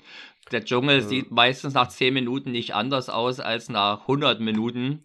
Und das ja. haben wir natürlich auch hier ein bisschen. Aber der ist, das ist ja, glaube ich, einer von Sammo Hangs Stammkameramännern, Arthur Wong der auch einer, als einer der besten Hongkong-Kameraleute gilt und der also auch hier wieder einen sehr guten Job macht, finde ich. Also da erhebt er sich zum Beispiel positiv von, vom Gros der philippinischen billig Dschungelklopper aus dem Hause äh, Roger Corman und Sirio äh, Santiago, heißt er so? Genau. Sirio H. Santiago, glaube ich, ja. Genau. Ab.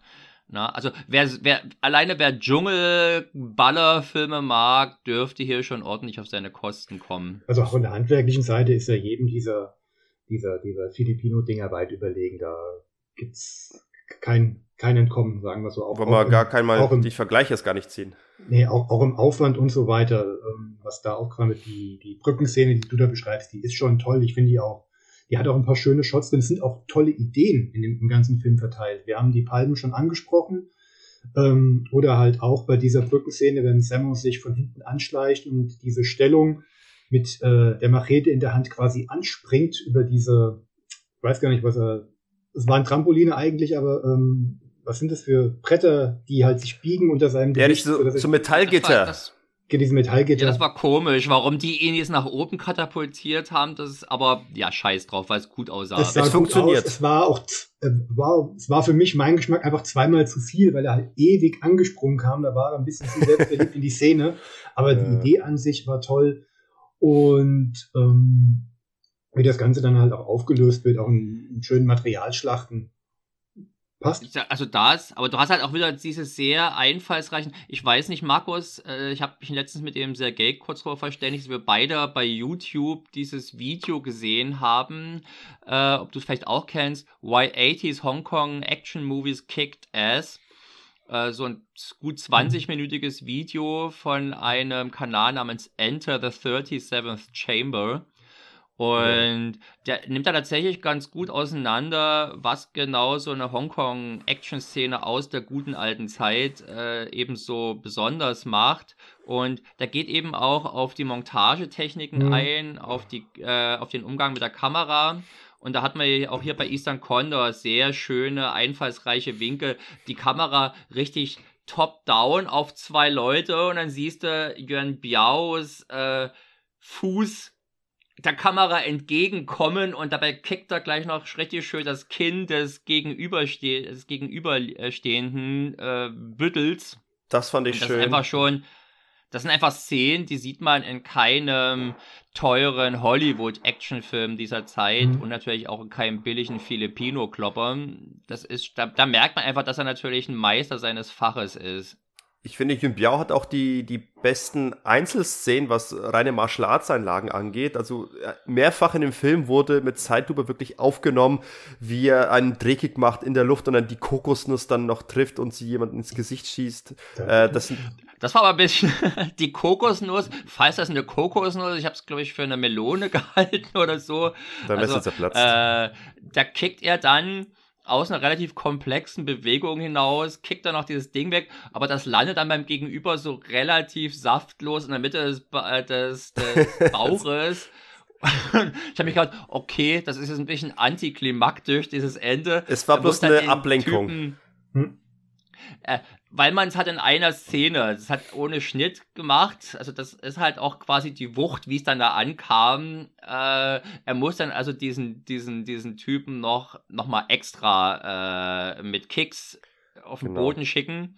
Aber es ist auf jeden Fall eine super coole Szene und da gibt es hier natürlich jede Menge von. Ja, das zieht sich aber durch Jürgen Biaus Karriere, finde ich. Egal wie groß oder klein seine Rolle ist, wenn er seine akrobatische Einlage hat, dann ist man immer sehr bemüht darin, einen ähm, exotischen Kamerawinkel zu finden und es in Zeitlupe zu präsentieren. Ich meine, ich glaube, es war im Finale von ähm, Dragons Forever, wo du von oben siehst, wie er quasi einen Salto auf so einer. Ja, ja, genau. Ja. So, auf so Aber das ist ja auch ein Sammo-Hang-Film. Genau. Ja, also, also ich wollte sagen, Sammo-Hang kennt, glaube ich, natürlich auch die Stärken ja. von Yuan Bio am besten. Es gibt jede Menge billiger Yuan Bio-Filme, wo da halt eher verheizt wird oh, mit, ja. mit Standard-Kicks und sowas.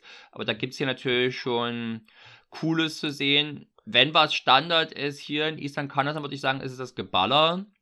Das ist tatsächlich, hatte ich schlechter in Erinnerung und fand ich jetzt eigentlich doch recht gut. Ich würde sagen, es ist schon so Rambo 2 Niveau. Mindestens. Was ich aber auch nie, was ich aber auch nie so super toll fand. Es ist halt jetzt nicht gerade John Woo. Nee, aber er lässt. Aber äh, es zeigt dir schon in einigen Szenen, dass hier A Better Tomorrow so ein bisschen äh, Einfluss ge geübt hat ein Jahr vorher. Ah. Also die, ne, also die Szene am, am Anfang in der Hütte, wo die da durchsieht wird, also da, da staubt und äh, zersplittert es, es fliegt alles durch die Fetzen. Also da habe ich wirklich gemerkt, dass es jetzt vorher, ich glaube zwei Jahre vorher hätte so eine Ballerszene äh, nicht so ausgesehen wie jetzt da in Eastern Das habe ich eher als Rambo 2 Referenz verstanden. Da gibt es nämlich eine sehr ähnliche Szene ich finde, in Rambo 2 gibt es für mich keine Szene, in der eine Hütte so schön äh, durchsieht wird wie in Eastern Condors. Ja, das ist cool gemacht. Auch schön übrigens ist der Umgang mit der Pyrotechnik. Also, die, es wird eine Handgranate zum Beispiel auf einen LKW geschmissen dann kommt eine kleine Explosion und man denkt sich, hm, das hätte ich mir jetzt vielleicht cooler vorgestellt. Aber mit dieser kleinen Explosion wurde offenbar dann der Tank des LKWs entzündet und dann kommt also danach, vielleicht drei Sekunden später, eine große Explosion, die das Ding ordentlich auseinanderfetzt. Im Finale gibt es dann sogar eins, wo nochmal eine dritte kommt, die es nochmal größer macht. Äh, da, da ich doch so ein bisschen äh, Hobby-Pyromane bin, also filmischer Hobby-Pyromane, ja, äh, so. hat mich das sehr befriedigt. Das ist schon, das ist schon sehr schön. Er ist sich seiner Schauwerte in dem Film sehr bewusst und er weiß, in diesem Film sie gut einzusetzen. Also er weiß, wo die Zeitlupen sitzen müssen. Äh, weil sie öfter das, vorkommen. Das, Gutes Stichwort das Zeitlupe. Ja, ich, äh, ganz kurz. Ja. Weil es gibt viele Einstellungen, die ich mit der Zeitlupe wirklich sehr schön eingefangen fand. Ich habe schon die mit Yun Biao erwähnt.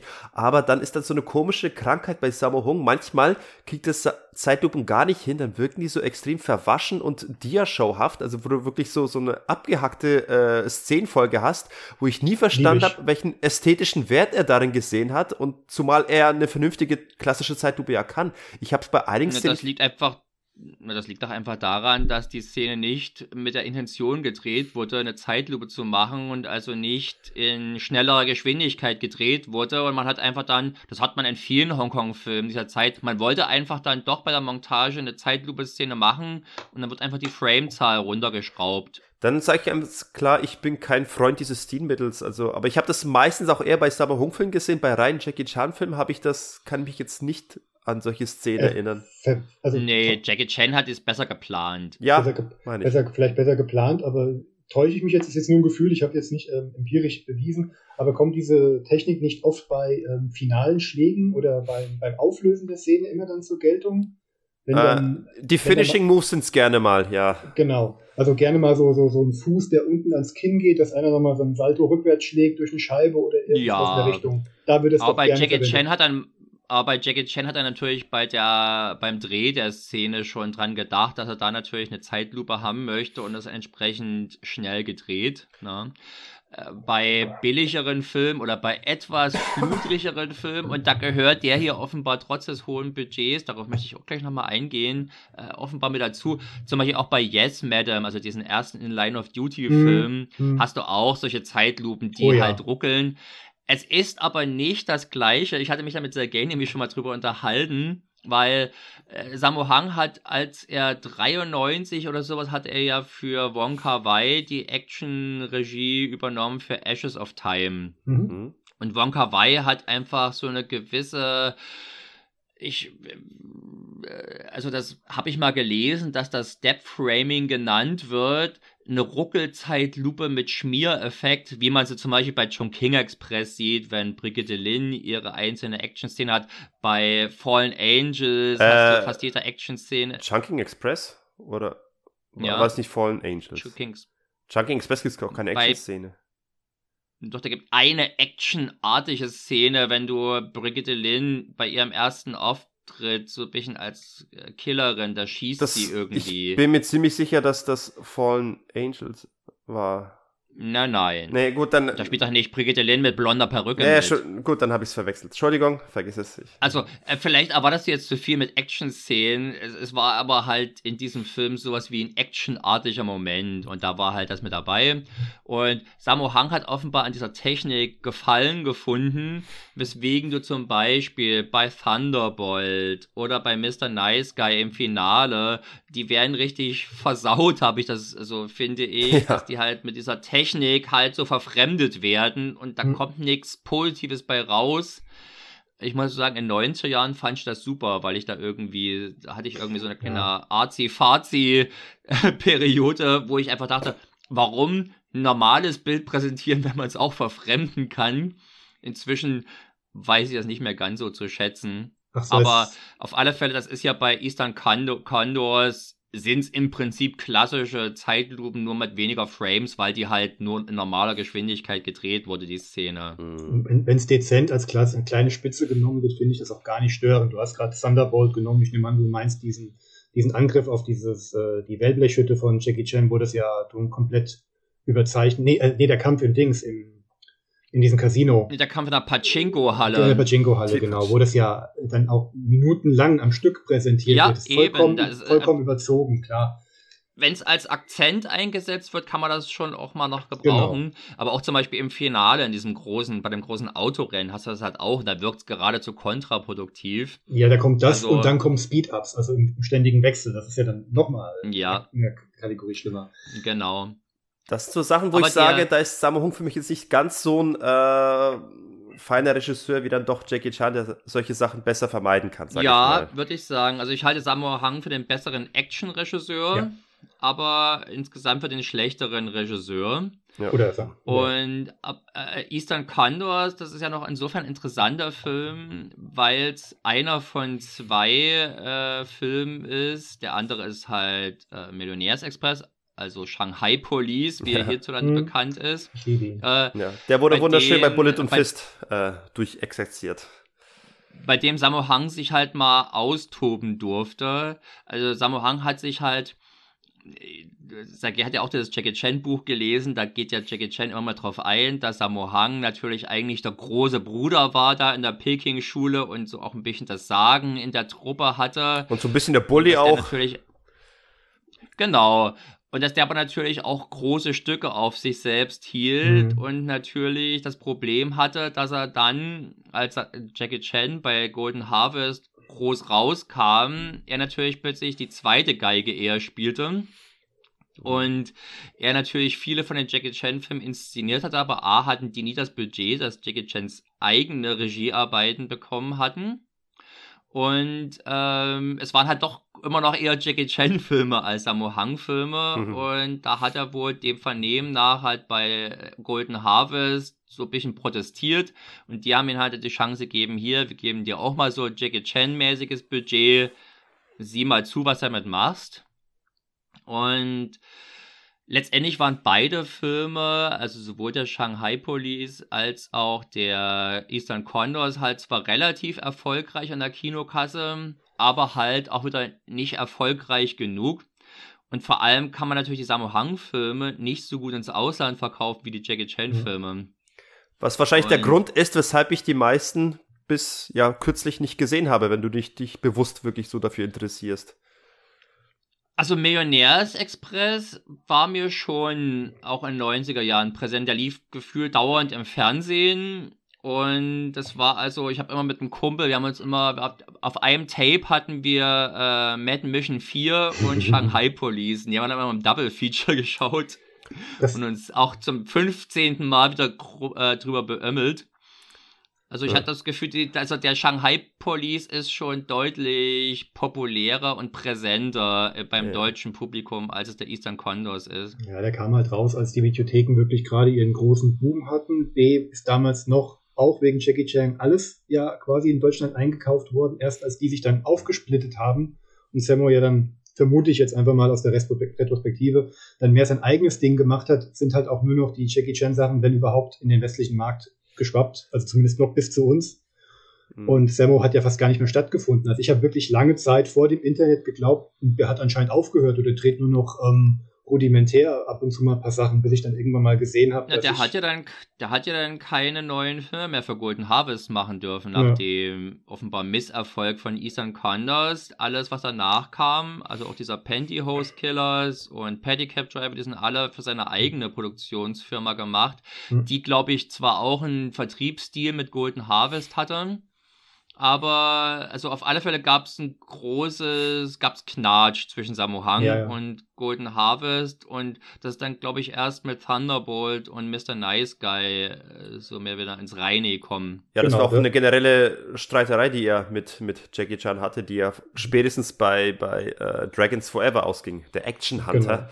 Und die waren ja sich generell menschlich nicht mehr grün, wahrscheinlich unter anderem deswegen, weil er irgendwie der Größte von allen ist und die anderen irgendwie äh, Junbia und Sammo Hung deutlich unpopulärer waren international.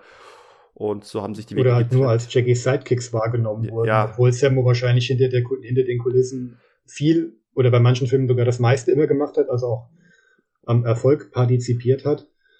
Ähm, ja, bestimmt, das so Mitte der 90er fiel mir das dann auch auf, dass Sammo dann wieder als Regisseur plötzlich wieder aufgetreten ist bei Jackie Chan Filmen und dann, ähm, als er zumindest hier wieder ähm, groß wurde nach dem großen Erfolg von Rush Hour, dass er dann quasi in der kleinen TV-Variante mit Martial Law eine Serie drehen durfte. Die würde ich, da wünsche ich mir so gerne mal eine ordentliche Veröffentlichung davon. Ich habe die Dings, die TV-Version, ich habe die Box-Ausstrahlung noch auf Festplatte, wenn du das willst.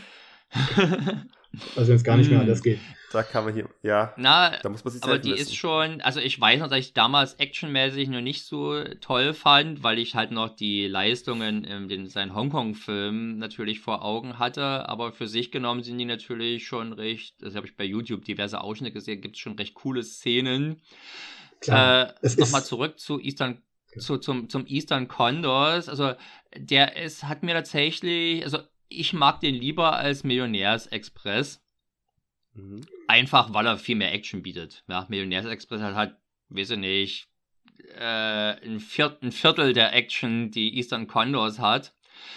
Auch wenn natürlich Millionärsexpress ein paar legendäre Action-Momente hat, ja, und hier gerade Samo Hanks Midkick äh, in Cynthia Rothrock rein, die dann 10 Meter nach hinten geschleudert wird und man sieht das alles richtig schön, wie das in einem Take aufgenommen wurde Mhm. und man möchte sich selber in den Bauch fassen, weil es weh tut, das anzugucken. Du, Aber Ähm, also Millionärsexpress hat für mich einen, der mit Abstand, vielleicht sogar den spektakulärsten Stunt, den ich jemals in einem Film gesehen habe. Also auch selbst bei Jackie Chan hat mich nicht so sehr beeindruckt wie Yun Biao, der da von diesem Hochhaus da springt, runterfällt, aufsteht und weiterläuft. Und äh, ich, wie hat man das getrickst? Offenbar nicht.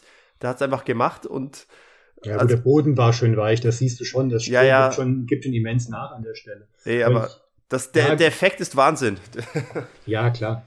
Äh, ja, gut, ich gucke äh, Millionärsexpress lieber, aber das liegt einzig und allein an der deutschen Synchro, weil das ein Sprüchefeuerwerk über 90 Minuten ist. Das hat vielleicht mit dem Film Das wenig stimmt. zu tun, aber diese Sprüche in einer Tour, die ich in meiner prägenden Zeit geguckt habe, ich kann den Film gucken und ich kann ihn mitsprechen wie ein Hörspieler, den ich damals gehört habe. Das, Ich habe den halt nicht als Deutsche veröffentlicht. Ich habe halt bloß die Mm. Hong Kong Legends äh, DVD und da ist der halt deut, da, da, da nervt mich das Geblödel dann teilweise eher, Ja. äh, weil die, die, die dämischen Sprüche, gerade Jimmy Wang Yu, glaube ich, der hat da immer diese komischen Versprecher drin, wo Mm. der immer irgendwie die Konsonanten vertauscht. Es ist zwar albern, aber irgendwie doch lustig. Ich muss ja selbst bei Eastern Condors über ein paar der Sprüche von der deutschen Synchro lachen. muss ich gibt's zugeben. Ich habe den Fehler gemacht. Ich hatte äh, Eastern Condors, also Millionärsexpress jahrelang damals auf Video 2000 noch gehabt als Kind und habe ihn dann über Jahrz äh, bestimmt Jahrzehnte nicht gesehen und wollte ihn unbedingt haben und habe dann halt auch äh, auch so eine britische Veröffentlichung, wahrscheinlich dann auch die dann Ja. bestellt und habe den dann geguckt und war dann halt sehr ernüchtert, weil ohne das hat er nur den Hälfte von diesem Unterhaltungswert, ohne diese Synchro. Die Action Ja. ist top-notch, kein Thema, aber Ja. es, geht, es geht einiges verloren. Es ist wie bei Spencer Terence Hill. Ja, aber da ist, da ist Eastern Condors, weil, er, weil der ja wenigstens trotz der platten Momente auch als reiner, straighter Actionfilm durchgängig ähm, unterhalten war, Genau. ist kurzweiliger und äh, rasanter. Das stimmt auch. Dann wiederum äh, hat er schon die Probleme, die wir schon angesprochen haben, mit den Charakteren, wo er, wo er vielleicht irgendwie nicht ganz so zündet. Und da macht vielleicht äh, Millionärs-Express ist irgendwie, keine Ahnung, eine, eine, eine, eine buntere, irgendwie schmackhaftere Mischung, möchte ich sagen. Mhm. Also, also er hat dann optisch Ja, Aber wenn ich was, wenn ich was mich stört, was heißt stört, das ist dann meiner eigenen Erwartungshaltung zuzuordnen, dann habe ich in diesem Film äh, auf der Söldnerseite äh, Corey Yun und Yun Wo Ping, die beiden mhm. zeitweise dominierenden Martial Arts Choreografen in China wie auch dann eine Zeit lang im westlichen Markt. Und warum haben die keine Martial Arts Szene? Ich denke mir immer, hier Leute, jetzt habt ihr sie, jetzt lasst sie doch mal was Ja, zeigen. weil die das nicht können. Ja, die sind das- doch keine das- Martial das Artists. kam mir dann auch irgendwann, obwohl, obwohl sie Aber beide die- auch aus der Peking-Oper kommen, Eben. aber sie kommen beide, aber anscheinend haben sie dann, nachdem sie raus sind, sich dann lieber aufs Dirigieren ähm, ja. Konzentriert. Ich würde auch lieber andere Leute anleiten, wie dies Bein zu verrenken haben, als das selbst zu machen. Ja, Äh, aber wie gesagt, es hat, es hat eine Erwartung halt in mir halt ähm, wachsen lassen, die dann halt so ein bisschen enttäuscht wird. Und dann kriegen sie da ihren, gut, dass die beiden dann auch gemeinsam ihren Heldentod dann bekommen, das finde ich ja dann fast schon lustig, wenn man halt weiß, wie die Ja. es dann zehn Jahre später dann in der Wahrnehmung stattgefunden haben. Irgendwie Aber- war das auch eine ganz coole Szene. Die hat mich auf eine ganz oberflächliche Art und Weise ein bisschen berührt, muss ich zugeben. Das war einer der, Sch vielleicht auch, weil es so mit viel Feurio gewesen ist, ja, also da ging ja, da war ja noch ordentlich Explosion und mhm. sowas dabei. Es, also, es sind ja vor allem die ganz, ganz zarten Berührungen, die besonders viel Gänsehaut äh, verursachen, ne? Das ja, heißt, ja. zarte Berührung. so zart, dass man es gar nicht wahrnimmt. Ja. Ähm, äh, zur Action nochmal kurz zusammengefasst. Also wie gesagt, also ich finde vor allem ballertechnisch fand ich ihn top-notch. Er ist zu keinem Zeitpunkt irgendwo schlechter als einer der, der beiden, äh, als Rambo 2 oder 3. Äh, da finde ich, steht er den äh, nichts nach. Bei dem Martial Arts Ding größtenteils auch. Speziell beim Finale muss ich sagen, war ich wieder ein klein bisschen ernüchtert, weil ich finde, irgendwie, man hat irgendwie das Setting irgendwie nicht äh, mhm. in Gänze genutzt. Also, wenn man jetzt mal den unfairen Vergleich zu Mission Adler zieht, der am Ende auch in so einem Militärhanger spielt, da muss man sagen, Jackie Chan hat wirklich alle Register gezogen, wirklich, äh, wirklich die, das Setting mit einbezogen in so einen Martial Arts Kampf, wie es nur geht. Du hast wirklich, äh, er kriecht durch Rohre, er, er springt von Plattform zu Plattform. Da da ist alles dabei. Und hier in Eastern Condors ist es einfach irgendwie wie, wie, wie ein Tekken. Du hast einfach nur die Kulisse und äh, die Figuren kämpfen halt. Aber mehr passiert mit der Umgebung gar nicht. Außer, dass vielleicht jemand mal an dieses Geländer rankommt und da irgendwo anders hast du mal eine so eine äh, Metallkette, aber das, das war's schon, was da passiert. Also es, es, passiert erstaunlich wenig mit dem Setting. Das hätte eigentlich überall woanders auch spielen können. Das fand ich bisschen, ist mir ein bisschen aufgefallen, dass man da irgendwie die Kreativität nicht genutzt hat, die ein Sammo Hung sonst gerne nutzt bei Lagerhallen. Ja, aber ich glaube, der ist jetzt auch nicht, also ich glaube, Sammo Hang vertraut eher auf seine klassischen Konzepte als äh, jetzt andere. Also Jackie Chan, das schreibt er ja auch und sagt er immer wieder, der guckt also bei solchen, wenn er, wenn er am Drehort ist, guckt er halt immer schon, was kann ich denn wie verwenden. Mhm tatsächlich ist das, denke ich mal, für Sammo Hang immer eher eine Kulisse. Und das ist auch hier, ich fand's, ich fand sie angenehm, der so leicht James Bond äh, Willensleer-mäßigen Anstrich ähm, mit der großen Rakete, die da drinne steht oder hängt oder wie auch immer. Na. Und äh, äh sag mal, nach den, nach ein und eine Viertelstunde Dschungel-Action fand ich es gut, da mal rauszukommen. Ja, ja zumal bei, der, bei den Ballerszenen hat er dann doch ein bisschen Kreativität bewiesen, wie die von Markus erwähnte Szene, wo er gesprungen ist vom Metallgitter zum Metallgitter. Da hat man sich äh, doch ein bisschen äh, ein paar ja. Ideen einfließen lassen. Und da fällt es halt auf, dass speziell im Finale dann verhältnismäßig eigentlich wenig passiert. Ich glaube, das Kreativste war tatsächlich das Überraschendste, dass ein Arm abgetrennt wird. und das ist nicht dem Setting geschuldet. Das stimmt. Das war ja auch eine ganz schön also die, ich, ich, ich mag die Joyce Godenzi, der das ja passiert, also ihrem Charakter. Und hätte mir natürlich gerne ihre Rolle eher noch größer gewünscht. Und ich würde ihr generell, hätte ich ihr mehr Rollen in der guten Zeit gewünscht. Das sind ja doch mhm. nicht so viele, wo sie, das dieser Film hier, äh, dann der She Shot Straight, alias Lethal Lady, ähm, und License to Steal, das sind so ihre drei Filme, wo sie, wo sie am meisten glänzen kann. Und da, also die hat, äh, die hat doch sogar in dieser einen Szene, wo sie halt ihre Hand abgehackt, glaube ich, bekommt, oder? Oder abgesägt? Abgetrennt mit der Machete. Ja. Mit der Machete, genau. Also, das kommt durchaus auch schmerzhaft rüber, würde ich sagen. Äh, das ist einer dieser kleinen Momente, wo überhaupt so ein bisschen Emotionen transportiert werden. Vielleicht liegt es einfach natürlich auch daran, dass, äh, dass ich die attraktiv finde und deswegen bedauerlicher finde, dass, was, dass ihr was passiert als, den, als dem hässlichen, rumnervenden äh, Brillenträger. Darf ich an der Stelle erwähnen, äh, bei Letterbox äh, der, der, eine Screenshot, der den Film Eastern Condos zusammenfasst, ist eine Nahaufnahme von äh, genau dieser Dame. Ah, ja. Ich denke mir, ist das immer bewusst gewählt oder wer entscheidet das, welches Bild äh, den Film repräsentiert? Aber finde ich, ein fand Mensch ich mit Geschmack. Ein Mensch mit Geschmack. Wir müssen wir einmal ganz kurz nochmal auf Yun Wa nochmal kurz eingehen, wo ich auch wieder so eine jo. Frage habe. Der Mann ja. der ist ja ein legendärer Stuntman, wird ja immer wieder zitiert, dass er Bruce Lee in Ender the Dragon genau. ähm, äh, gedoubelt hat, am Anfang wahrscheinlich bei dem Flickflack. Beim, beim Flickflack. Ich dachte immer, das, äh, das wäre Yun Biao gewesen, aber egal. Nee. Ähm, ich finde aber, dass er dafür, dass er ja wirklich auch so, ein Stunt, so eine Stunt-Legende ist, kommt er kämpferisch aber auch wieder sehr kurz. Oder er wird halt auch oft gerne so ein bisschen verhunzt. Ich meine, er hat ja auch einen Endkampf gegen Samu in Dragons Forever, wo er aber auch mehr die, die, die Comedy-Schiene bedient. Ich kann mich eigentlich nur erinnern, dass er wirklich mal als Martial Artist aufgetreten ist im Original Iceman Commerce, den ich aber, der als filmisch nicht so toll ist. Das nimmst du zurück. wie, wie heißt der? Be besser als das scheiß Remake. Wie, wie heißt der? Iceman Cometh. Ice Iceman Cometh. Okay, den kenne ich gar nicht, sagt mir nichts vom Titel hier. Von Naked Killer Regisseur Clarence Fogg. Mit Yun Biao als Krieger, der mehrere Jahrhunderte eingefroren wird und in der Neu die beide eingefroren, also zwei Krieger, die eine lange Feindschaft haben, beide eingefroren werden, in der Neuzeit beide wieder aufgetaut werden und quasi ihre Rivalität in der Moderne dann fortführen. Ich sag's ja, ich bin die Jungfrau in dieser Runde hier. ich müsste ihn aber nochmal gucken. Den habe ich auch aus derselben britischen UK-Reihe als DVD okay. hier. Guck dir vorher, guck dir vorher den Donny, das Donny Yen Remake nochmal an, dann wirst du wahrscheinlich die Yuan Bio-Version ganz toll finden. Maggie Chung spielt ja auch mit, das ist natürlich auch. Ja, super. Die, ist, die ist für mich ein Grund tatsächlich, die ist so schnuckelig. Ja, nein, nein, das Remake gucke ich nicht nochmal. Das, das, ist, das ist einer dieser Filme, wo die Lebenszeit zu schade ist. Also ich muss, also ich finde schon, dass Yuan War hier recht viel macht, aber ja, ich war gestern generell überrascht, wie relativ kurz dann mhm. die finalen Kämpfe gewesen sind. Ja. Hatte ich lange, länger in Erinnerung. Ich habe aber zum Beispiel jetzt auch den Endkampf gegen Yuan War in Dragons Forever relativ lange in Erinnerung und relativ spektakulär. Nee, also, da war gar nichts. Er hat, er hat ein paar Moves am Ende gebracht, äh, hier und da, wo man sieht, er ist durchaus agil, er, er ist, er kommt aus der Peking Oper, er kann äh, sich bewegen, aber er hinterlässt die Arbeit storybedingt eben Benny the Jet Urquidez.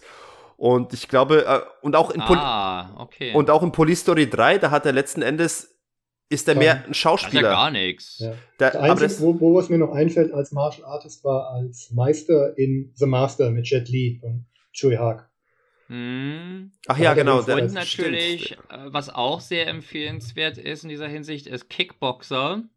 Jetzt natürlich nicht der Van mhm. Damme Kickboxer, sondern das Once Upon a Time in China Spin-off. Äh, Gibt es bei uns, glaube ich, als Nachfolger von Prodigal Son, auch mit Sohn des kleinen Drachen oder wie hieß das? Die Todesfaust äh, des kleinen Drachen. Dann so, dann ist es, glaube ich, Teil 2 davon. Äh, da gibt es also, da spielt ja auch Yuan Biao der Hauptrolle und hat seinen Finalkampf gegen Yuan Wa, unter anderem auf dem Kronleuchter und der ist den habe ich zumindest super spektakulär in Erinnerung. Vielleicht kann ich mir den jetzt auch kaputt machen, wenn ich nochmal anschaue. Ja, ey, das ist das Jahr des Kaputtmachens von Filmen, die man gute Erinnerung hatte. Ne? Wir werden älter, es ändert, sich, es ändert also, sich vieles. Aber ey, an der Stelle muss ich sagen, Jun, äh, Jun war, auch wenn er nicht so viel kämpft, obwohl er es besser kann, äh, man muss an der Stelle erwähnen, er ist doch ein sehr, sehr charismatischer Präsenzdarsteller. Also zumindest die Rollen, die er ausfüllen soll, die kann er er füllt sie aus, er spielt sie mit einer Art und Weise, wo du zumindest die Rolle nicht vergisst. Also das, er bleibt mir immer im, im Gedächtnis, egal was er macht. Er bleibt immer im Gedächtnis. Er hat eine sehr, sehr charismatische, charismatische Gesichtsregungen und schafft es mit seinem begrenzten Spiel eigentlich, äh, ja ähnlich wie ein Schwarzenegger, ein Terminator führen kann, kann Yun Wa für mich solche Charaktere so irgendwie erinnerungswürdig Er äh, fällt auch nicht. Wäre jetzt nicht gerade der Vergleich, der mir als erstes ja. einführen, einfallen würde. Ja. Aber ähm, ja, er fällt halt schon unter den anderen ein bisschen auf durch seine schlachsige Art, dadurch, dass er halt auch meistens Bart trägt und diese lange Mähne hat, also auch sehr dunkel halt wirkt. Er ist schon ein Blickfang, wenn er irgendwo steht, selbst wenn er in einer Reihe von Henchmen stehen würde. Ja. Wir haben ja auch hier ein paar bekannte Henchmen noch bei ähm, Eastern Condors noch dabei. Äh, Dick Wei darf mal wieder. Äh, Dick Wei natürlich, ja. ja. Darf mal wieder böse gucken und sich verprügeln. Billy Chow. Billy Chow, wen hatte ich noch gehabt? Ähm, Yasuaki Kurata. Auf den wollte ich gerade War der Dick Wei jemals nicht, nicht in einer Henchman-Rolle? Der war doch. Wer? Der Dick Wei.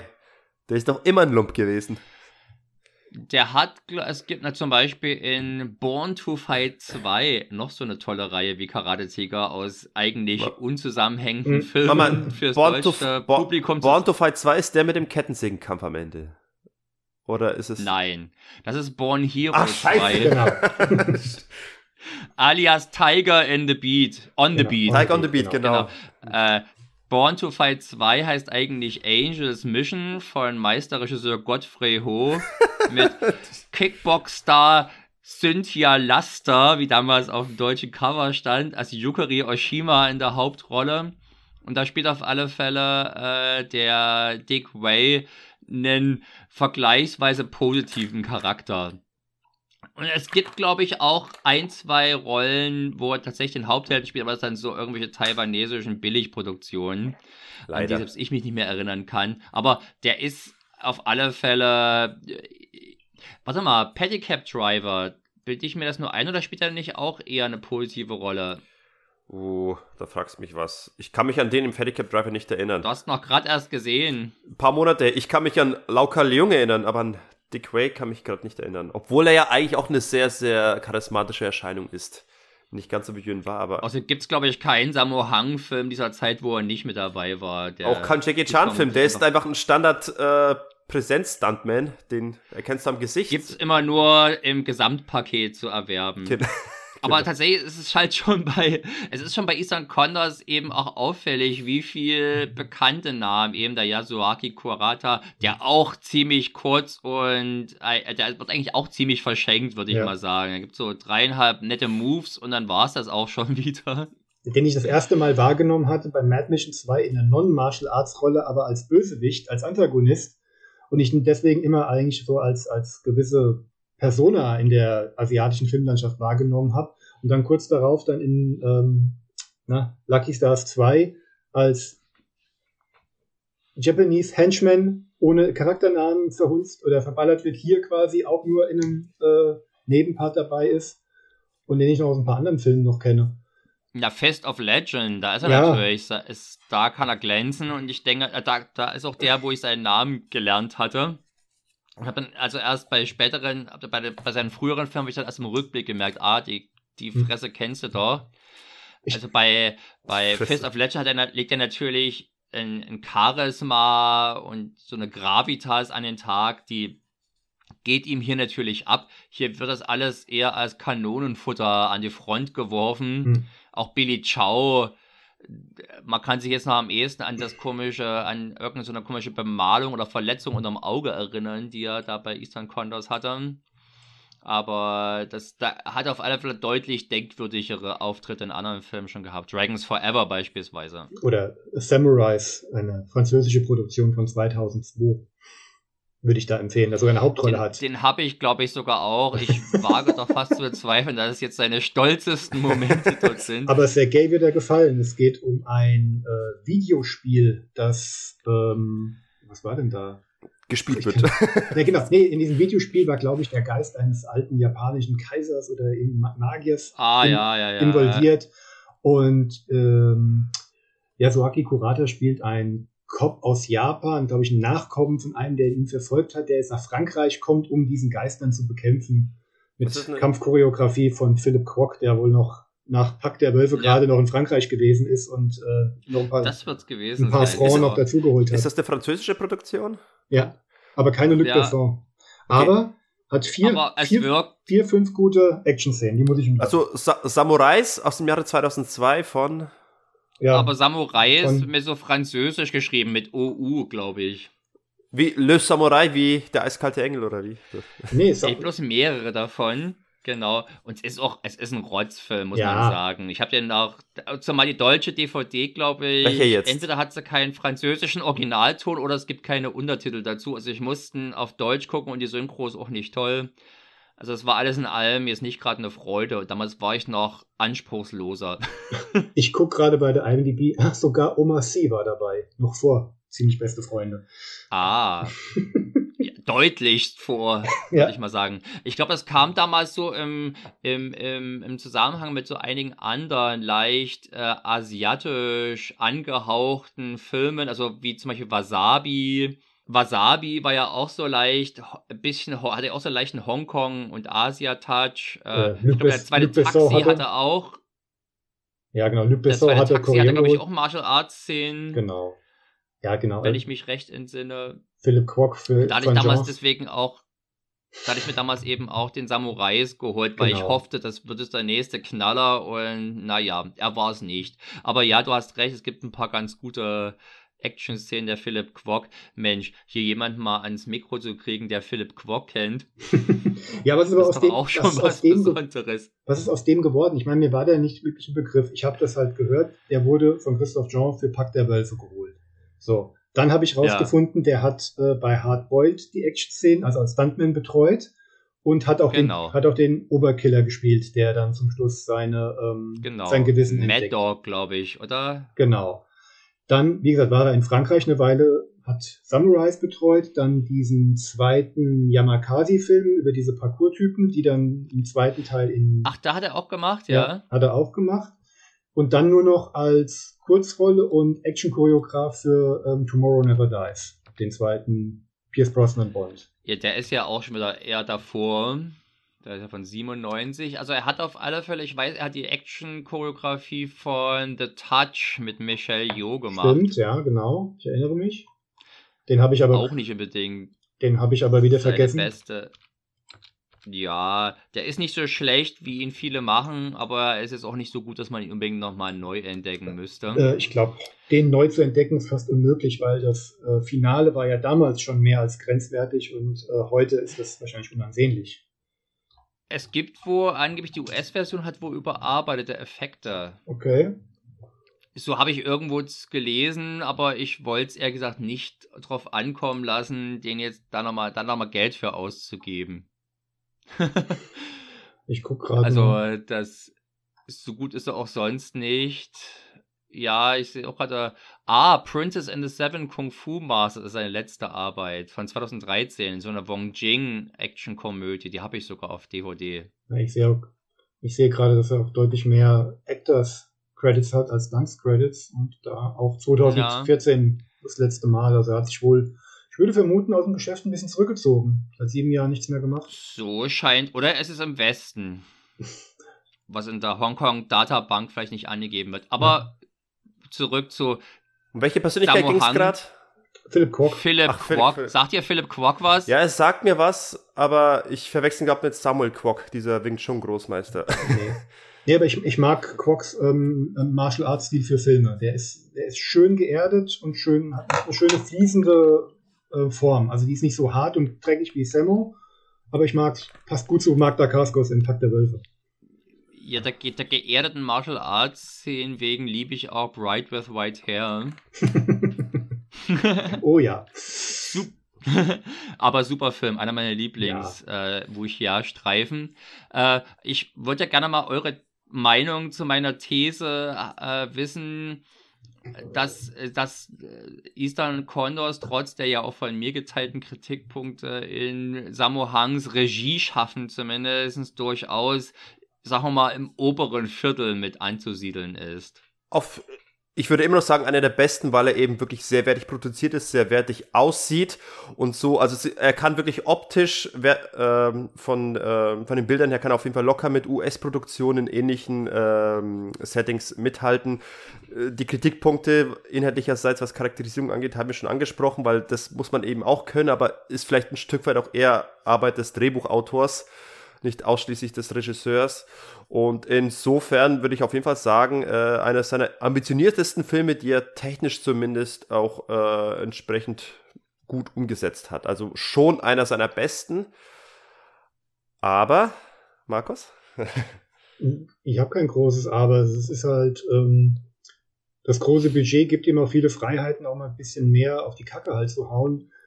Ich gucke jetzt gerade auch mal in die Liste rein. Hier, sind, hier ist eine lange Liste von Sammo-Filmen, die ich auch nicht kenne, gerade ab Ende der 80er bis Mitte der 90er und die ist nicht gerade kurz. Also tue ich mich da ein bisschen schwer.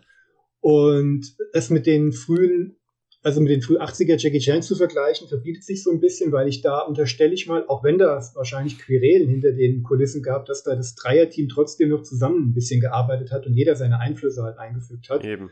Sodass es quasi fast schon am Ende des Tages ich will nicht sagen egal, aber nicht ausschlaggebend ist, wer den Regiezuschlag bekommen hat.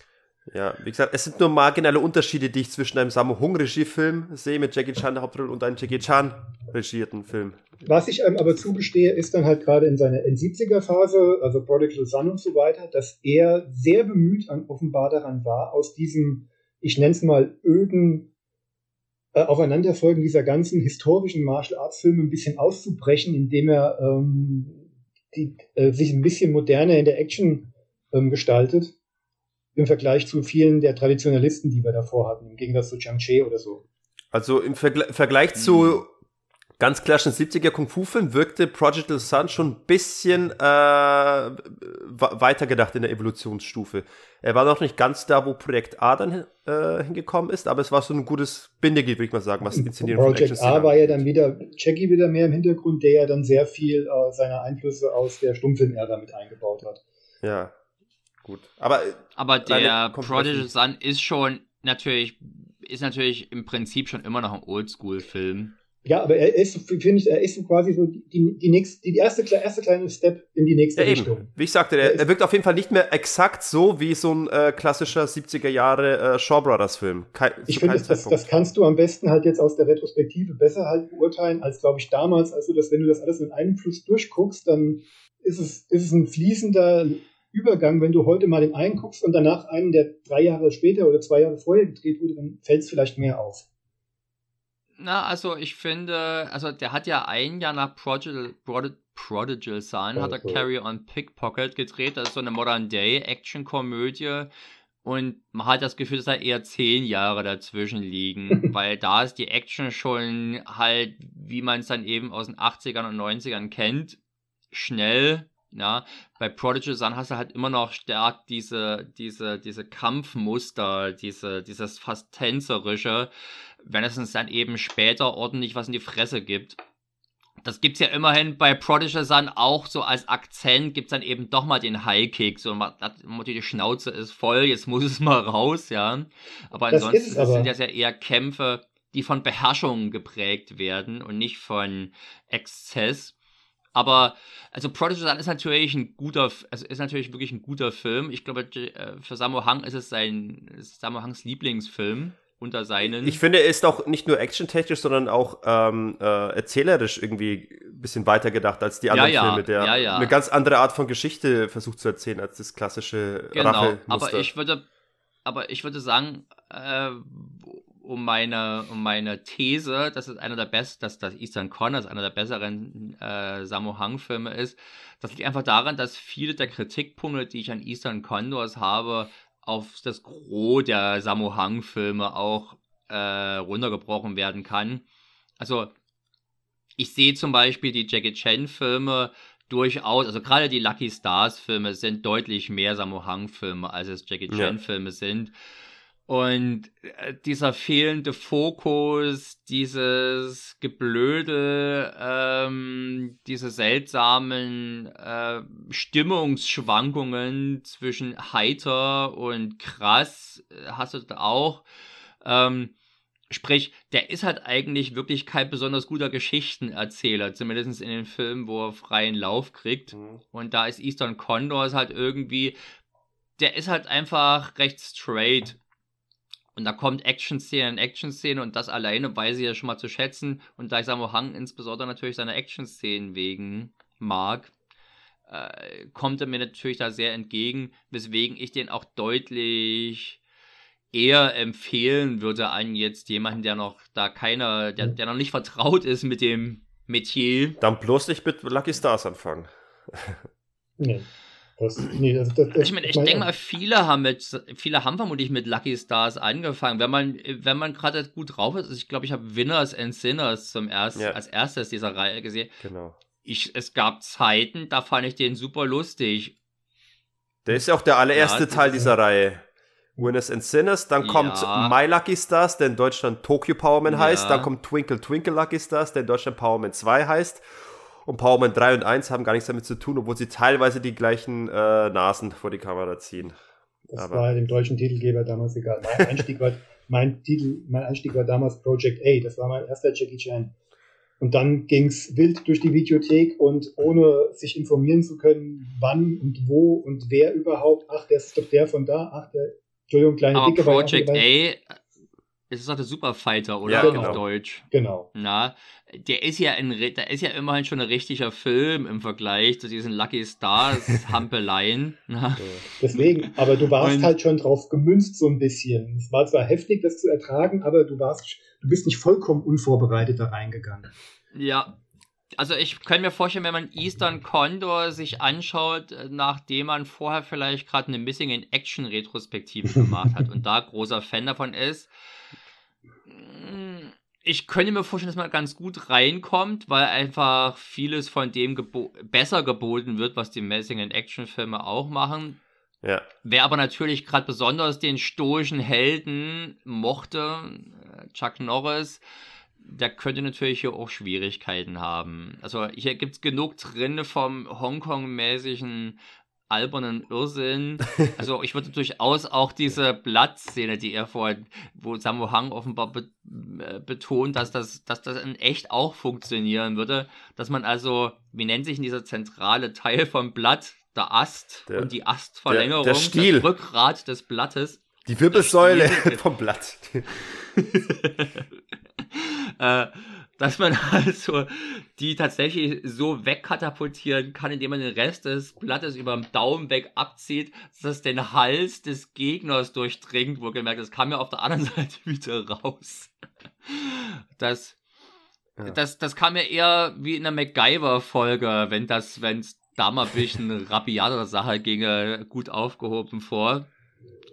Ja, Also auch einfach jetzt diverse komische Momente, wo vielleicht derjenige, der bis dato nur Kennen und Roger Corman, Vertreter des Dschungelkinos gesehen hat, schlucken könnten. Ich finde, er bietet ja genug anderes, wo es besser macht als diese Vertreter, dass man das, dass man das aufheben kann. Aber wie wir aus unseren Diskussionen mit anderen äh, äh, Leuten hier im Podcast ja gemerkt haben, kann man da nicht einfach so diese Rechnung aufmachen. Es ist ein Geben und Dass man Nehmen. sagt, das eine macht das andere wieder wett, die bessere Action macht das Geblödel weg. ja, Das könnte also für manche ein Ja, aber, Dealbreaker aber, sein. ja, aber jetzt noch einmal, jetzt, ich, wir, haben jetzt Zuhörer, vielleicht wie, den- wie den Dominik, die sich denken, könnte das vielleicht für, mich sein. Jetzt, jetzt schocken wir sie, jetzt äh, ekeln wir sie weg mit, mit unseren äh, Geblödel, das wir jetzt die ganze Zeit äh, erwähnen. Es gibt in dem Film kein Geblödel eigentlich. Es gibt so ein paar kleine äh, Marotten, sage ich mal. So hier, da ein bisschen Theatralik, über Overacting, aber klassisches Geblödel, wo wirklich slapstickhaft irgendwie rumgetanzt und rumgeeiert wird, das, das, das gibt es in dem Film nicht. Das müssen wir mal hier mal festhalten. Ja. Nicht, nicht groß, nein, gibt's wirklich nicht viel. Ich fürchte, es gibt doch zu viel. Alleine eben schon die Charaktere, der Ausraster, äh, dass die alle, dass die alle so nutzlos sind, offenbar bloß dabei sind, um du blöde Sprüche abzusondern oder sowas, das könnte manchen schon missfallen. Deswegen würde ich zumindest vorwarnen, ganz ohne diese Hongkong-typischen Marotten, Geht die es ja selbst in Better Tomorrow gab. Hat, hat, ja, wenn ich mich da an eurem Podcast hier von Better Tomorrow erinnere, wie sich da an den drei Minuten äh, Shallow-Vorführung Ja. hochgezogen wurde, dann wage ich mir gar nicht vorzustellen, wie die hier auf manche Szenen in diesem Film reagieren. Das war ich gewesen und äh, was heißt Ach so. hochgezogen? Ja, was heißt hochgezogen? Ähm, ich finde sie halt in dem dramatischen Umfeld äh, reißen sie mich in meinen westlichen Sehgewohnheiten ein bisschen raus. Ja, ich, Es war am Anfang des Filmes, da war es noch nicht sonderlich dramatisch. ich, ich finde Das es war vielleicht mein. Problem, dass ich den zweiten zuerst gesehen habe und dann den ersten. Das könnte auch ein Im Problem sein. zweiten ziehen sich die Blödel-Szenen ja aber komplett durch eigentlich. Da, da war ich eher erstaunt, dass er da plötzlich tolerant war. Du hast meine, du hast den Reis beleidigt, der Reis ist meine Familie. Das ist für mich kein, keine blöde das ist für mich, glaube ich, ein Richtig. bisschen etwas fremdartige äh, Selbstverständnis der Chinesen äh, im Umgang mit gewissen traditionellen und kulturellen Dingen. Und äh, wir haben dann vielleicht kein Verständnis für gewisse Dinge, die die, die Chinesen deutlich ernster nehmen als wir. Also, Zumal ich, Das wird sein. ich liebe Reis, das ist mein Problem. Wie oft sieht man, wie oft sieht man beim Vietnamesen, wenn man sein Gericht halb aufgegessen zurückbringt, wie sie ausrasten? ich habe es nie gewagt, es äh, auszuprobieren. Da fehlt mir die Praxis, ja. wie findet ihr den Film im Vergleich zu artverwandten Dschungelfilmen? Äh, den Rambos, den Missing in Actions?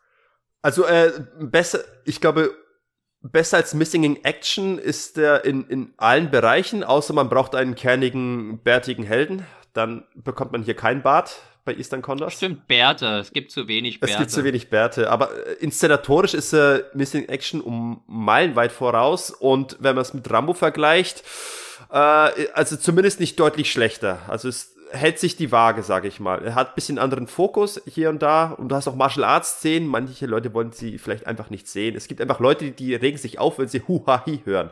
Ich habe nur erst ein Review auf YouTube gesehen, der, da hat sich, da hat jemand Eastern Condors gereviewt und hat, ist darauf angegangen, dass er Martial Arts grundsätzlich nicht mag und äh, sich langweilt dann. Ja gut, was jetzt machen?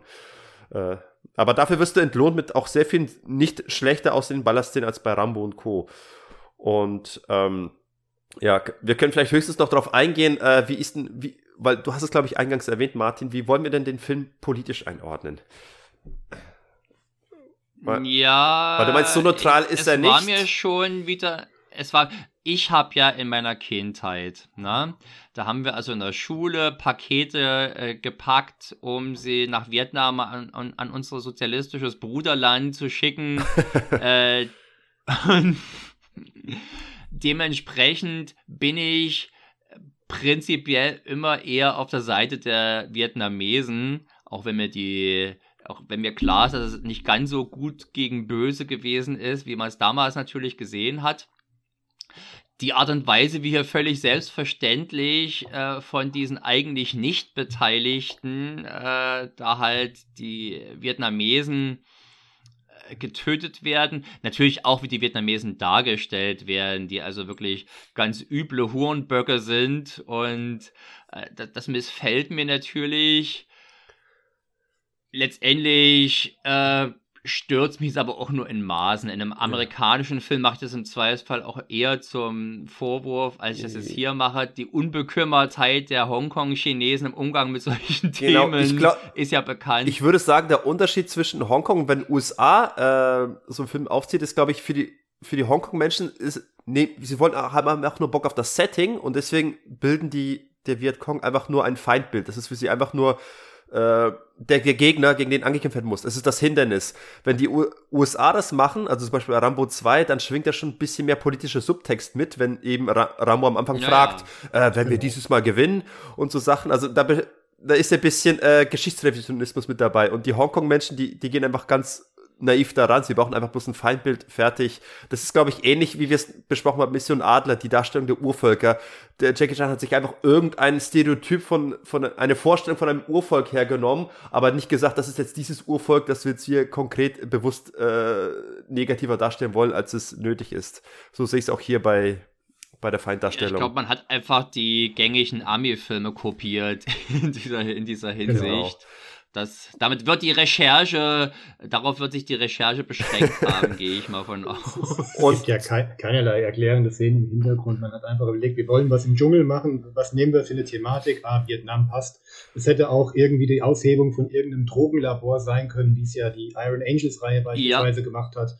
Aber ich glaube, das wäre mir prinzipiell, glaube ich, lieber gewesen. Aber ich glaube, davon gab es dann einfach zu viel zu dem Zeitpunkt und man wollte halt sich wenigstens ein bisschen davon abheben und zumindest thematisch was anderes ähm, bereiten. Ja.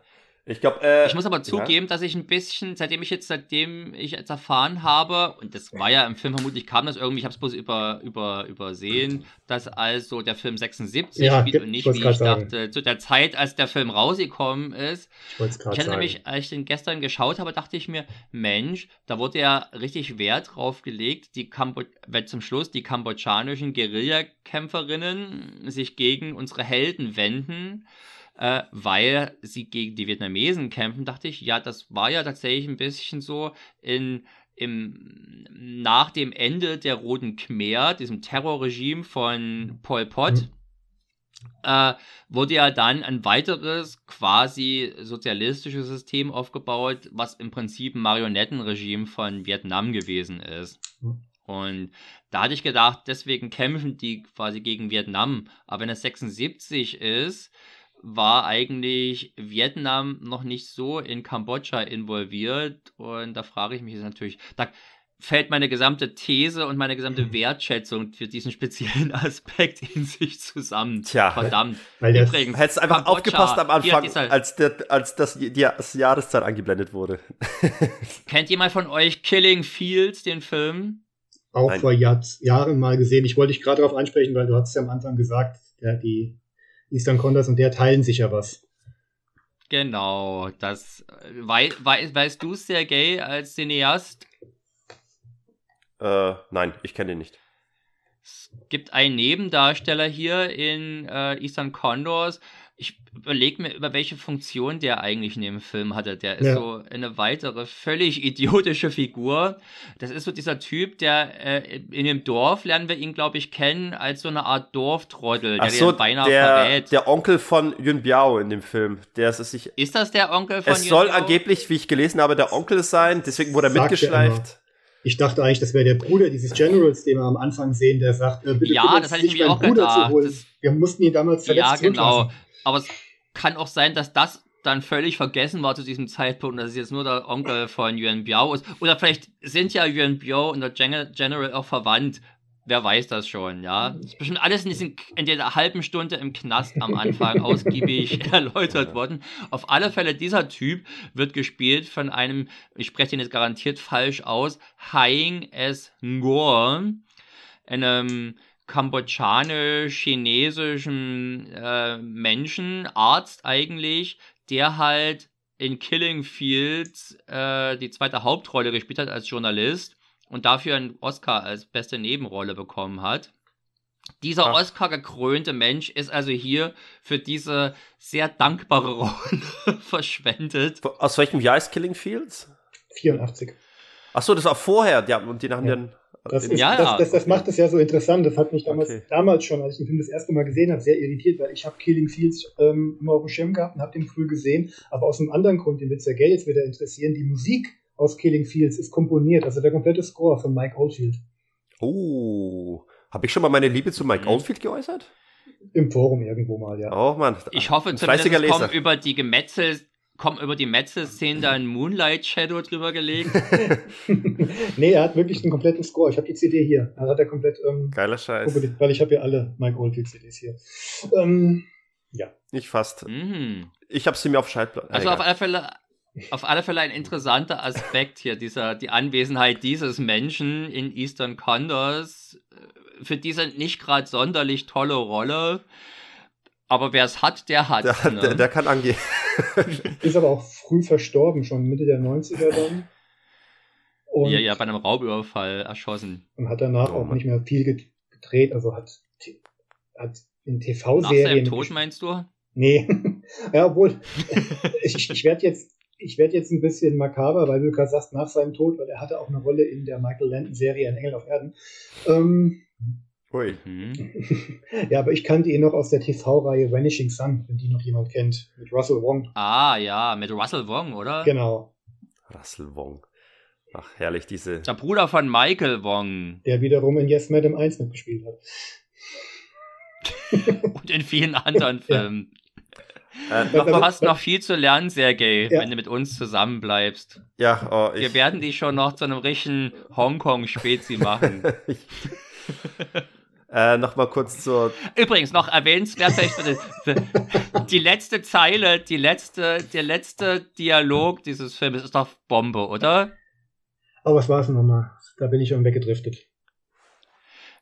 Sie sitzen draußen, nach äh, da alles explodiert, wissen nicht, ob sie abgeholt werden und Billy Laus Charakter meckert rum.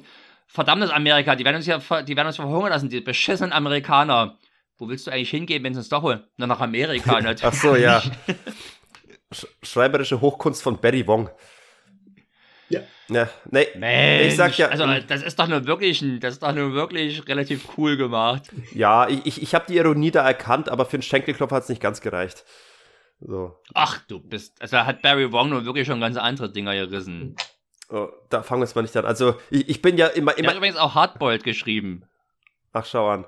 In, mein, in meinem Umfeld bin ich ja natürlich äh, so äh, privat bekannt als der große Filmnerd, vor allem mit Hongkong-Filmnerd und für den Dominik bestimmt auch, aber ich komme mir bei euch jetzt ja, massivst äh, ungebildet vor, aber ist doch schön, das ist halt immer die der Meister Kontext. zu finden. Ne? Ich kenne Leute mit, ich kenne Leuten mit 30 DVDs, die in ihren Freundeskreis als der Mensch mit der Riesenvideothek bekannt sind. das gibt's auch natürlich, ja. Alles eine Frage des Vergleichs. Ja. Äh, Nochmal kurz zu, zur Politik. Ich fand äh, einen Punkt noch lustig, äh, wo der Film sich auch so ein bisschen äh, über die USA natürlich lustig macht. Sehr symbolisch die Szene am Anfang, wo versucht wird, die Flagge, die US-Flagge mhm. hochzuziehen und die dann irgendwie klemmt und sie die Flagge nicht nach oben bekommen und keiner hissen kann. Und es muss dann der Chinese vorbeikommen, der der, der General, ich habe den Schauspielernamen vergessen, das ist der, der auch im Project Lam Cheng Ying. Der, der auch im Project Sun. Mr. Vampire. Das ist für mich der aus Prodigal Sun, den, den, den Kampfkunstmeister spielt. Von den, ah, ja, natürlich. Jausch, ich. Und er spielt ja auch im anderen Vietnam-Film, Heroy, äh, Heroes Shed No Tears, spielt er den vietnamesischen General. Stimmt, der ist auch dabei. Ja, jedenfalls, äh, es brauchte ihn, äh, den Chinesen, der die amerikanische Flagge wieder richtet, damit die Amis schön hissen können. Das habe ich auch so als kleinen äh, Dis verstanden. Aber das war ja, er soll ja, glaube ich, auch ein amerikanischer General mhm. sein. Offenbar treffen sich hier in diesem Film alle amerikanisch, äh, asiatisch-amerikanischen Soldaten, die die Army bietet. Ich, das war so eine seltsame Szene, wo ich dachte, vermutlich halt, haben sie gedacht, es wird cool, aber wie der so leicht Äffchenmäßig da hochklettert, fand ich, wirkte es nicht so cool.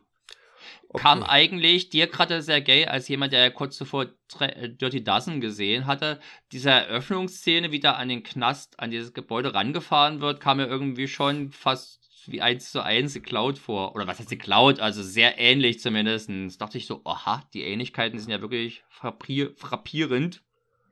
Äh, nee, ja. also inszenatorisch von Kameraführung habe ich jetzt wenig äh, Gemeinsamkeiten gesehen. Das hat so eine Frontalaufnahme des Knastes von außen. Vermutlich die naheliegende Entscheidung, aber ich dachte erstmal, okay, mal, ob der Querverweis soll offenbar sehr deutlich gemacht werden. Ja. Ich hab, aber naja. Da hätte ich mir noch mehr, bisschen mehr gewünscht. So, pass auf, jetzt zum, zum Abschluss. Eine Lieblingsszene, eine Lowlight-Szene und eine Szene mit besonders vielen Fragezeichen. Gibt es bei euch? Fang du doch mal an, dann kann ich mir noch überlegen. Also, ja, gut wie ich vorbereitet, so gut wie ich vorbereitet bin. Das ist ja gay, das, er hat es doch über ja, genau. initiiert, da kann er ja, doch das mal in Vorleistung Das habe ich mir auch gerade eben so äh, mal eben spontan überlegt. nee, eigentlich ging's, ah. eigentlich wollte ich nur darauf hinausgehen, weil es eine Szene gab, die mich tatsächlich so ein bisschen äh, Fragezeichen meinem Kopf hervorgehoben hat. Also, und zwar die Szene, wo Yun Biao diese, diese Schlange greift und sie auseinanderwirkt. und, und ich habe mir gedacht. Die wollte ich nehmen. Ja, war das, das war jetzt keine Requisite, war das jetzt eine echte Schlangentötung in dem Film? Ja, ich glaube, die war, die fehlte nämlich bei der alten Hong Kong Legends DVD, weil Tears Nav in, in Britannien, in UK verboten war, offenkundig, wenn es auf der neuen Blu-ray ja. dabei ist. Es gibt ja die Filme, die berüchtigt sind für ihre Tö Tötungsszenen, Cannibal Holocaust und Gesichter des Todes. Ja. Der Film ist jetzt da ein bisschen zu unpräsent mit dieser einen Szene, aber die habe ich dann doch schon ein bisschen, na gut, es, es, es wundert mich nicht, man, man kennt ja die Bilder in, in, in, in China, wie, wie dort Tiere gehalten werden und wie du mal eben so ein, so ein lebendiger Frosch, dem kurz der Kopf abgetrennt wird, weil er eben sofort schnell gebraten wird. Äh, das die werden sie bestimmt danach wieder aus dem Gebüsch gefischt haben, den Schlangenkadaver und noch eine Suppe draus gemacht haben oder so. Ich hoffe, dass sie wenigstens die Schlange verwertet haben. So. Aber die haben einfach ein ganz anderes Selbstverständnis, was Umgang mit Tieren angeht. Also, und es ist, es sind die 80er, ne? Da hat man ja eh alles gemacht. So. An, also da, ich habe jetzt einen Highlight-Moment, ich komme nichts Neues, äh, ich recycle mein Material. äh, also diese finale Explosion, der Moment, wenn in dieser schönen Zeitlupenszene halt die Explosion, das ist, die, die bricht sich da durch so eine Art Schlucht und wirbelt da halt das ganze Zeug, was vor der Kamera ist, in Richtung Kamera. Das sieht halt, das sieht irgendwie ganz neu aus, weil man das heute eher mal kennt, wenn bei Explosionen der Wuchtcharakter so besonders dargestellt werden soll. Aber in so einem Film hat man es, habe ich es zumindest noch nicht gesehen. Ja. Als Lowlight würde ich mal die Schlangenszene nennen. die Schlangen die sich aber auch als befremdliche Szene oder What the fuck Moment natürlich qualifizieren könnte. Nehme für den What the fuck Moment die Machete ins Arschloch. Machete ins Arschloch. Ja, oh je. Nee, also meine Lowlight-Szene ist dann, wenn, wenn dieser, ja, der der Arzt, wie du sagst, äh, aufsteht und plötzlich sagt, haha, Achtung, ich bin ganz, ganz meiner Sinne, ich bin gar nicht so blöd, wie ihr denkt. Das war nämlich alles bloß Fassade, um euch beobachten zu können. Warum? Was für ein Kniff, was, ey. was für ein Kniff. Naja. Damit wäre, glaube ich, alles gesagt. Oder, Markus? Ja. Ja, da habe ich auch Nein, was- Markus hat noch keine. Noch keine. Markus, du musst noch Lowlights, Highlights. Genau. Äh, kann mich nur wiederholen. Also Highlight mir ist der, ich mag den Sprung von Sammo auf den Lastwagen in Superzeitlupe aus x verschiedenen Winkeln, um auch ja klar zu machen, dass Sammo da wirklich selber springt. Ja. Warum hat er eigentlich nicht nur die Granaten geschmissen? Ja, das ist eine sehr gute Frage. ja, der wollte ja erst weil er mitfahren wollte. Das, hab, das hat er wohl später beantwortet. Erst im Moment, Eben. als er rumgesprungen Er brauch- er brauchte den Wagen. warum springt der jetzt? Ja, Ja, genau. stimmt. Nee, der Film wieder sehr logisch. Ja, aber das war wenigstens mal so eine schöne körperliche Szene, die halt wirklich zelebriert wurde. Und Ja. das durfte sie auch, weil sie wirklich gut ist. Ähm, Lowlight.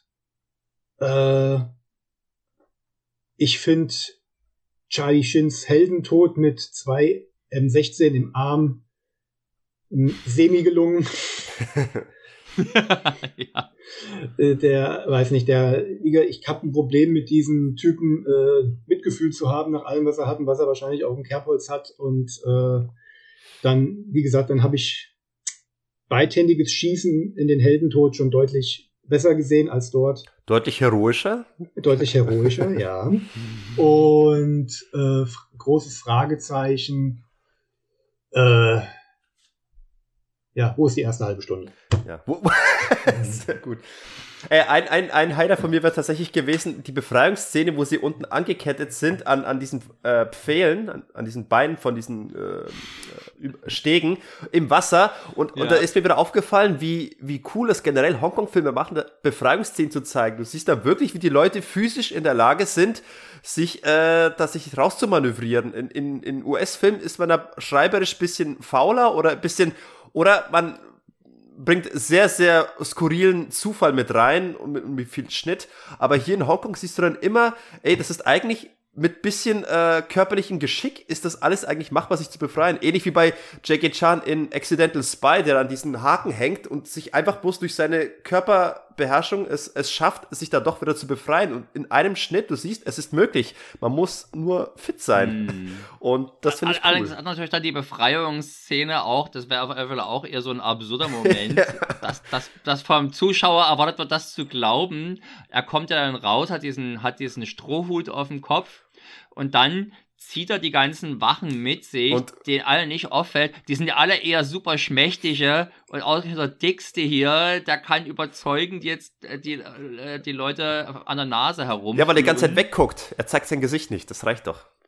Ja, also, das, und das merkt man bei Sammo Hong natürlich sonst gar nicht, dass das eventuell nicht der schlachsige Typ, den man sonst als Buddy hat, äh, ist. Stimmt, ist mir noch gar nicht aufgefallen. Der ist eigentlich zu, zu kräftig für einen Vietnamesen, um da. Na gut, äh, was soll's. Barry Wong halt. Zu der Zeit bestimmt. Jetzt schiebst du nicht alles auf den armen Barry Wong.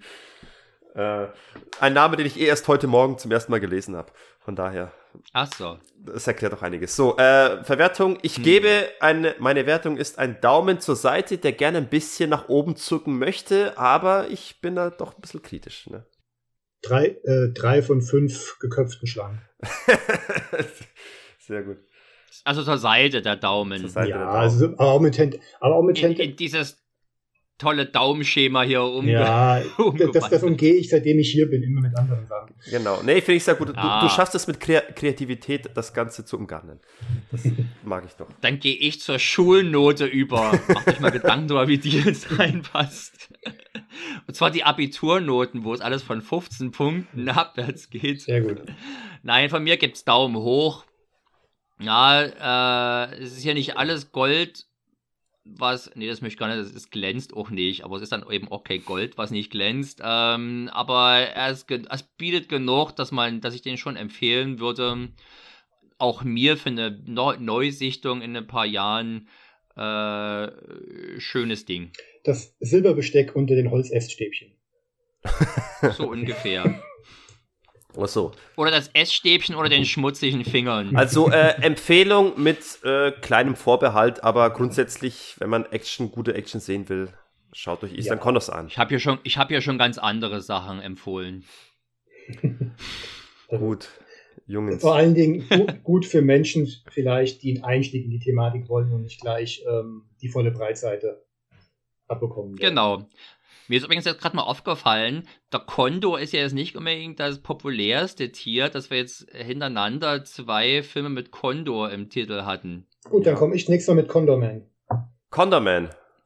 Okay, bin gespannt. Kennt den noch jemand? Cool. Nee, Das ist der chilenische Superheldenfilm. Nee, das ist, das ist so ein, ich glaube sogar eine Disney-Produktion mit Oliver Reed, in dem ein Comiczeichner in eine Spionagegeschichte gezogen wird, der eine ja, fiktive Comicfigur halt bastelt. Dann kenne ich ihn nicht. Den chilenischen Superheldenfilm hätte ich aber auch nicht gekannt. 1980, kann ich nicht, kann, super Film. Also so. aus, meine, aus meiner Erinnerung heraus, aber ich glaube, ich traue mich nicht, den heute wieder zu gucken. aus genau diesem Aber- Grund. Sich Filme nicht Aber, kaputt. die, Ja. aber wer einmal die Prognovic mit ihren schwarzen Porsche gesehen hat, der weiß, was los ist. Die wen? es gibt eine, gibt ja einen, gibt die Bösewichte und die sind alles Russen und die haben halt, Hm? da gibt's die Broknoviac, das ist quasi die Elitetruppe von denen, die in dem Film in drei verschiedenen Momenten immer mit tollen Fahrzeugen kommen. Als erstes kommen sie mit schwarzen Porschen, am Ende sind sie mit äh, schwarzen Booten unterwegs, die unseren Helden verfolgen, der mit Laserkanonen auf ihn schießt. Wunderbarer Film. Okay, das klingt alles doch gar nicht mal so schlecht.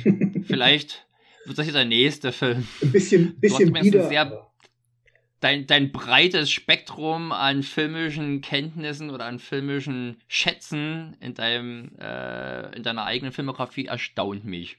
ich, ich, Ich dachte schon, ich wäre filmischer Allesfresser. Ja, ich glaube, bei dir ist es mehr die Tiefe, bei mir geht es, glaube ich, so ein bisschen mehr in die Breite, würde ich sagen. Das, das ist durchaus möglich, also ja. ich, du kennst dich hier im Chinesi also im asiatischen Bereich deutlich besser aus als ich, wobei ich halt Das wenigstens stimmt. die Sachen gefressen habe, aber ich, Ich habe noch keinen einzigen Adriano Celentano-Film gesehen. Heißt er so? Adrian Ja. Celentano. Ja, und ich habe mal, ich habe mal Indiana Jones gesehen. So. Mensch, du bist ein echter, Ken ein echter Kenner. ja, ein, ein Dass du solche Geheimtipps, dass du solche Geheimtipps gesehen hast. Ja, Wahnsinn. Ich, ich habe dir Asso voraus äh, von Adriano Celentano. So. Hm. Oh, also, äh, also dann lieber der gezähmte Widerspinst. Ich habe die ganze Celentano-Box. Gib dem Affen Zucker. Wir hatten dem Affen Hm. den Zucker geklaut. Die Und ging als Kind. Ich habe es jetzt wieder mal so vereinzelt versucht. Ist schwierig. Dann bleibe ich lieber bei Belmondo. ich wollte auch gerade sagen, Belmondo ist der coolere Celentano, oder? Der, Wir drift, komm, wir driften wieder ab. Lassen Ja. uns auf- okay, ja, okay, das können wir gleich machen. Äh, so, ich möchte noch ein Filmrätsel auflösen, auf das ihr höchst gespannt seid.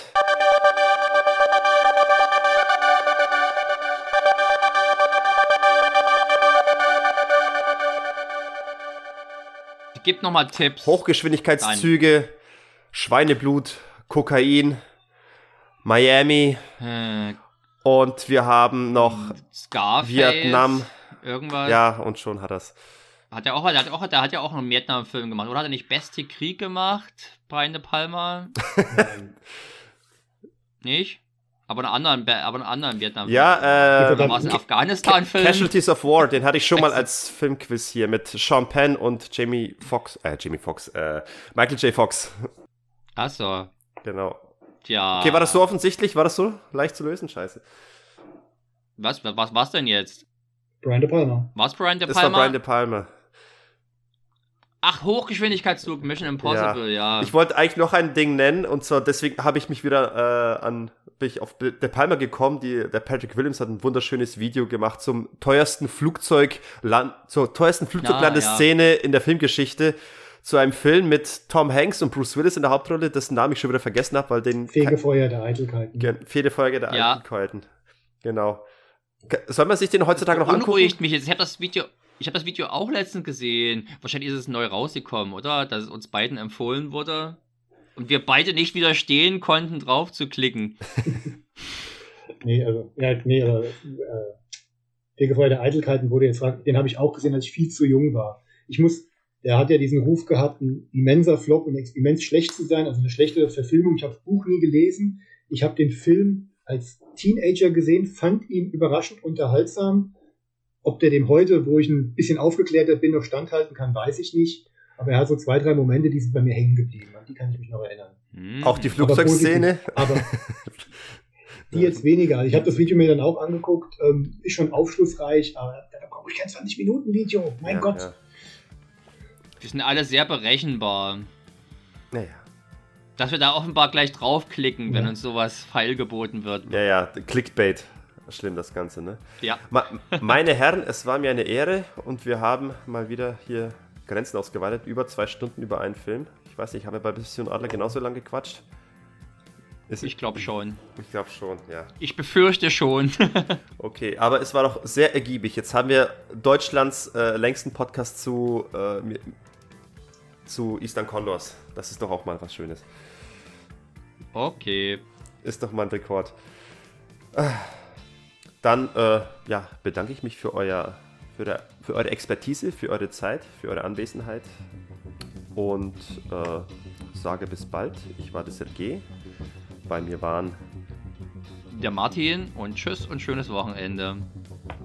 Tudelu, sagt der Markus. Tudelu. Ihr wollt mit uns Kontakt aufnehmen? Ihr könnt das Nachtprogramm auch auf Social Media verfolgen. Sucht einfach nach Nachtprogramm PC auf Twitter und Instagram oder schreibt uns direkt eine E-Mail an nachtprogrammpodcast.gmail.com. Darüber hinaus könnt ihr Sergej und Martin unter ihren alter Egos Sergej und Kami im Forum von actionfreunde.de antreffen und Sergej auch auf Letterbox folgen.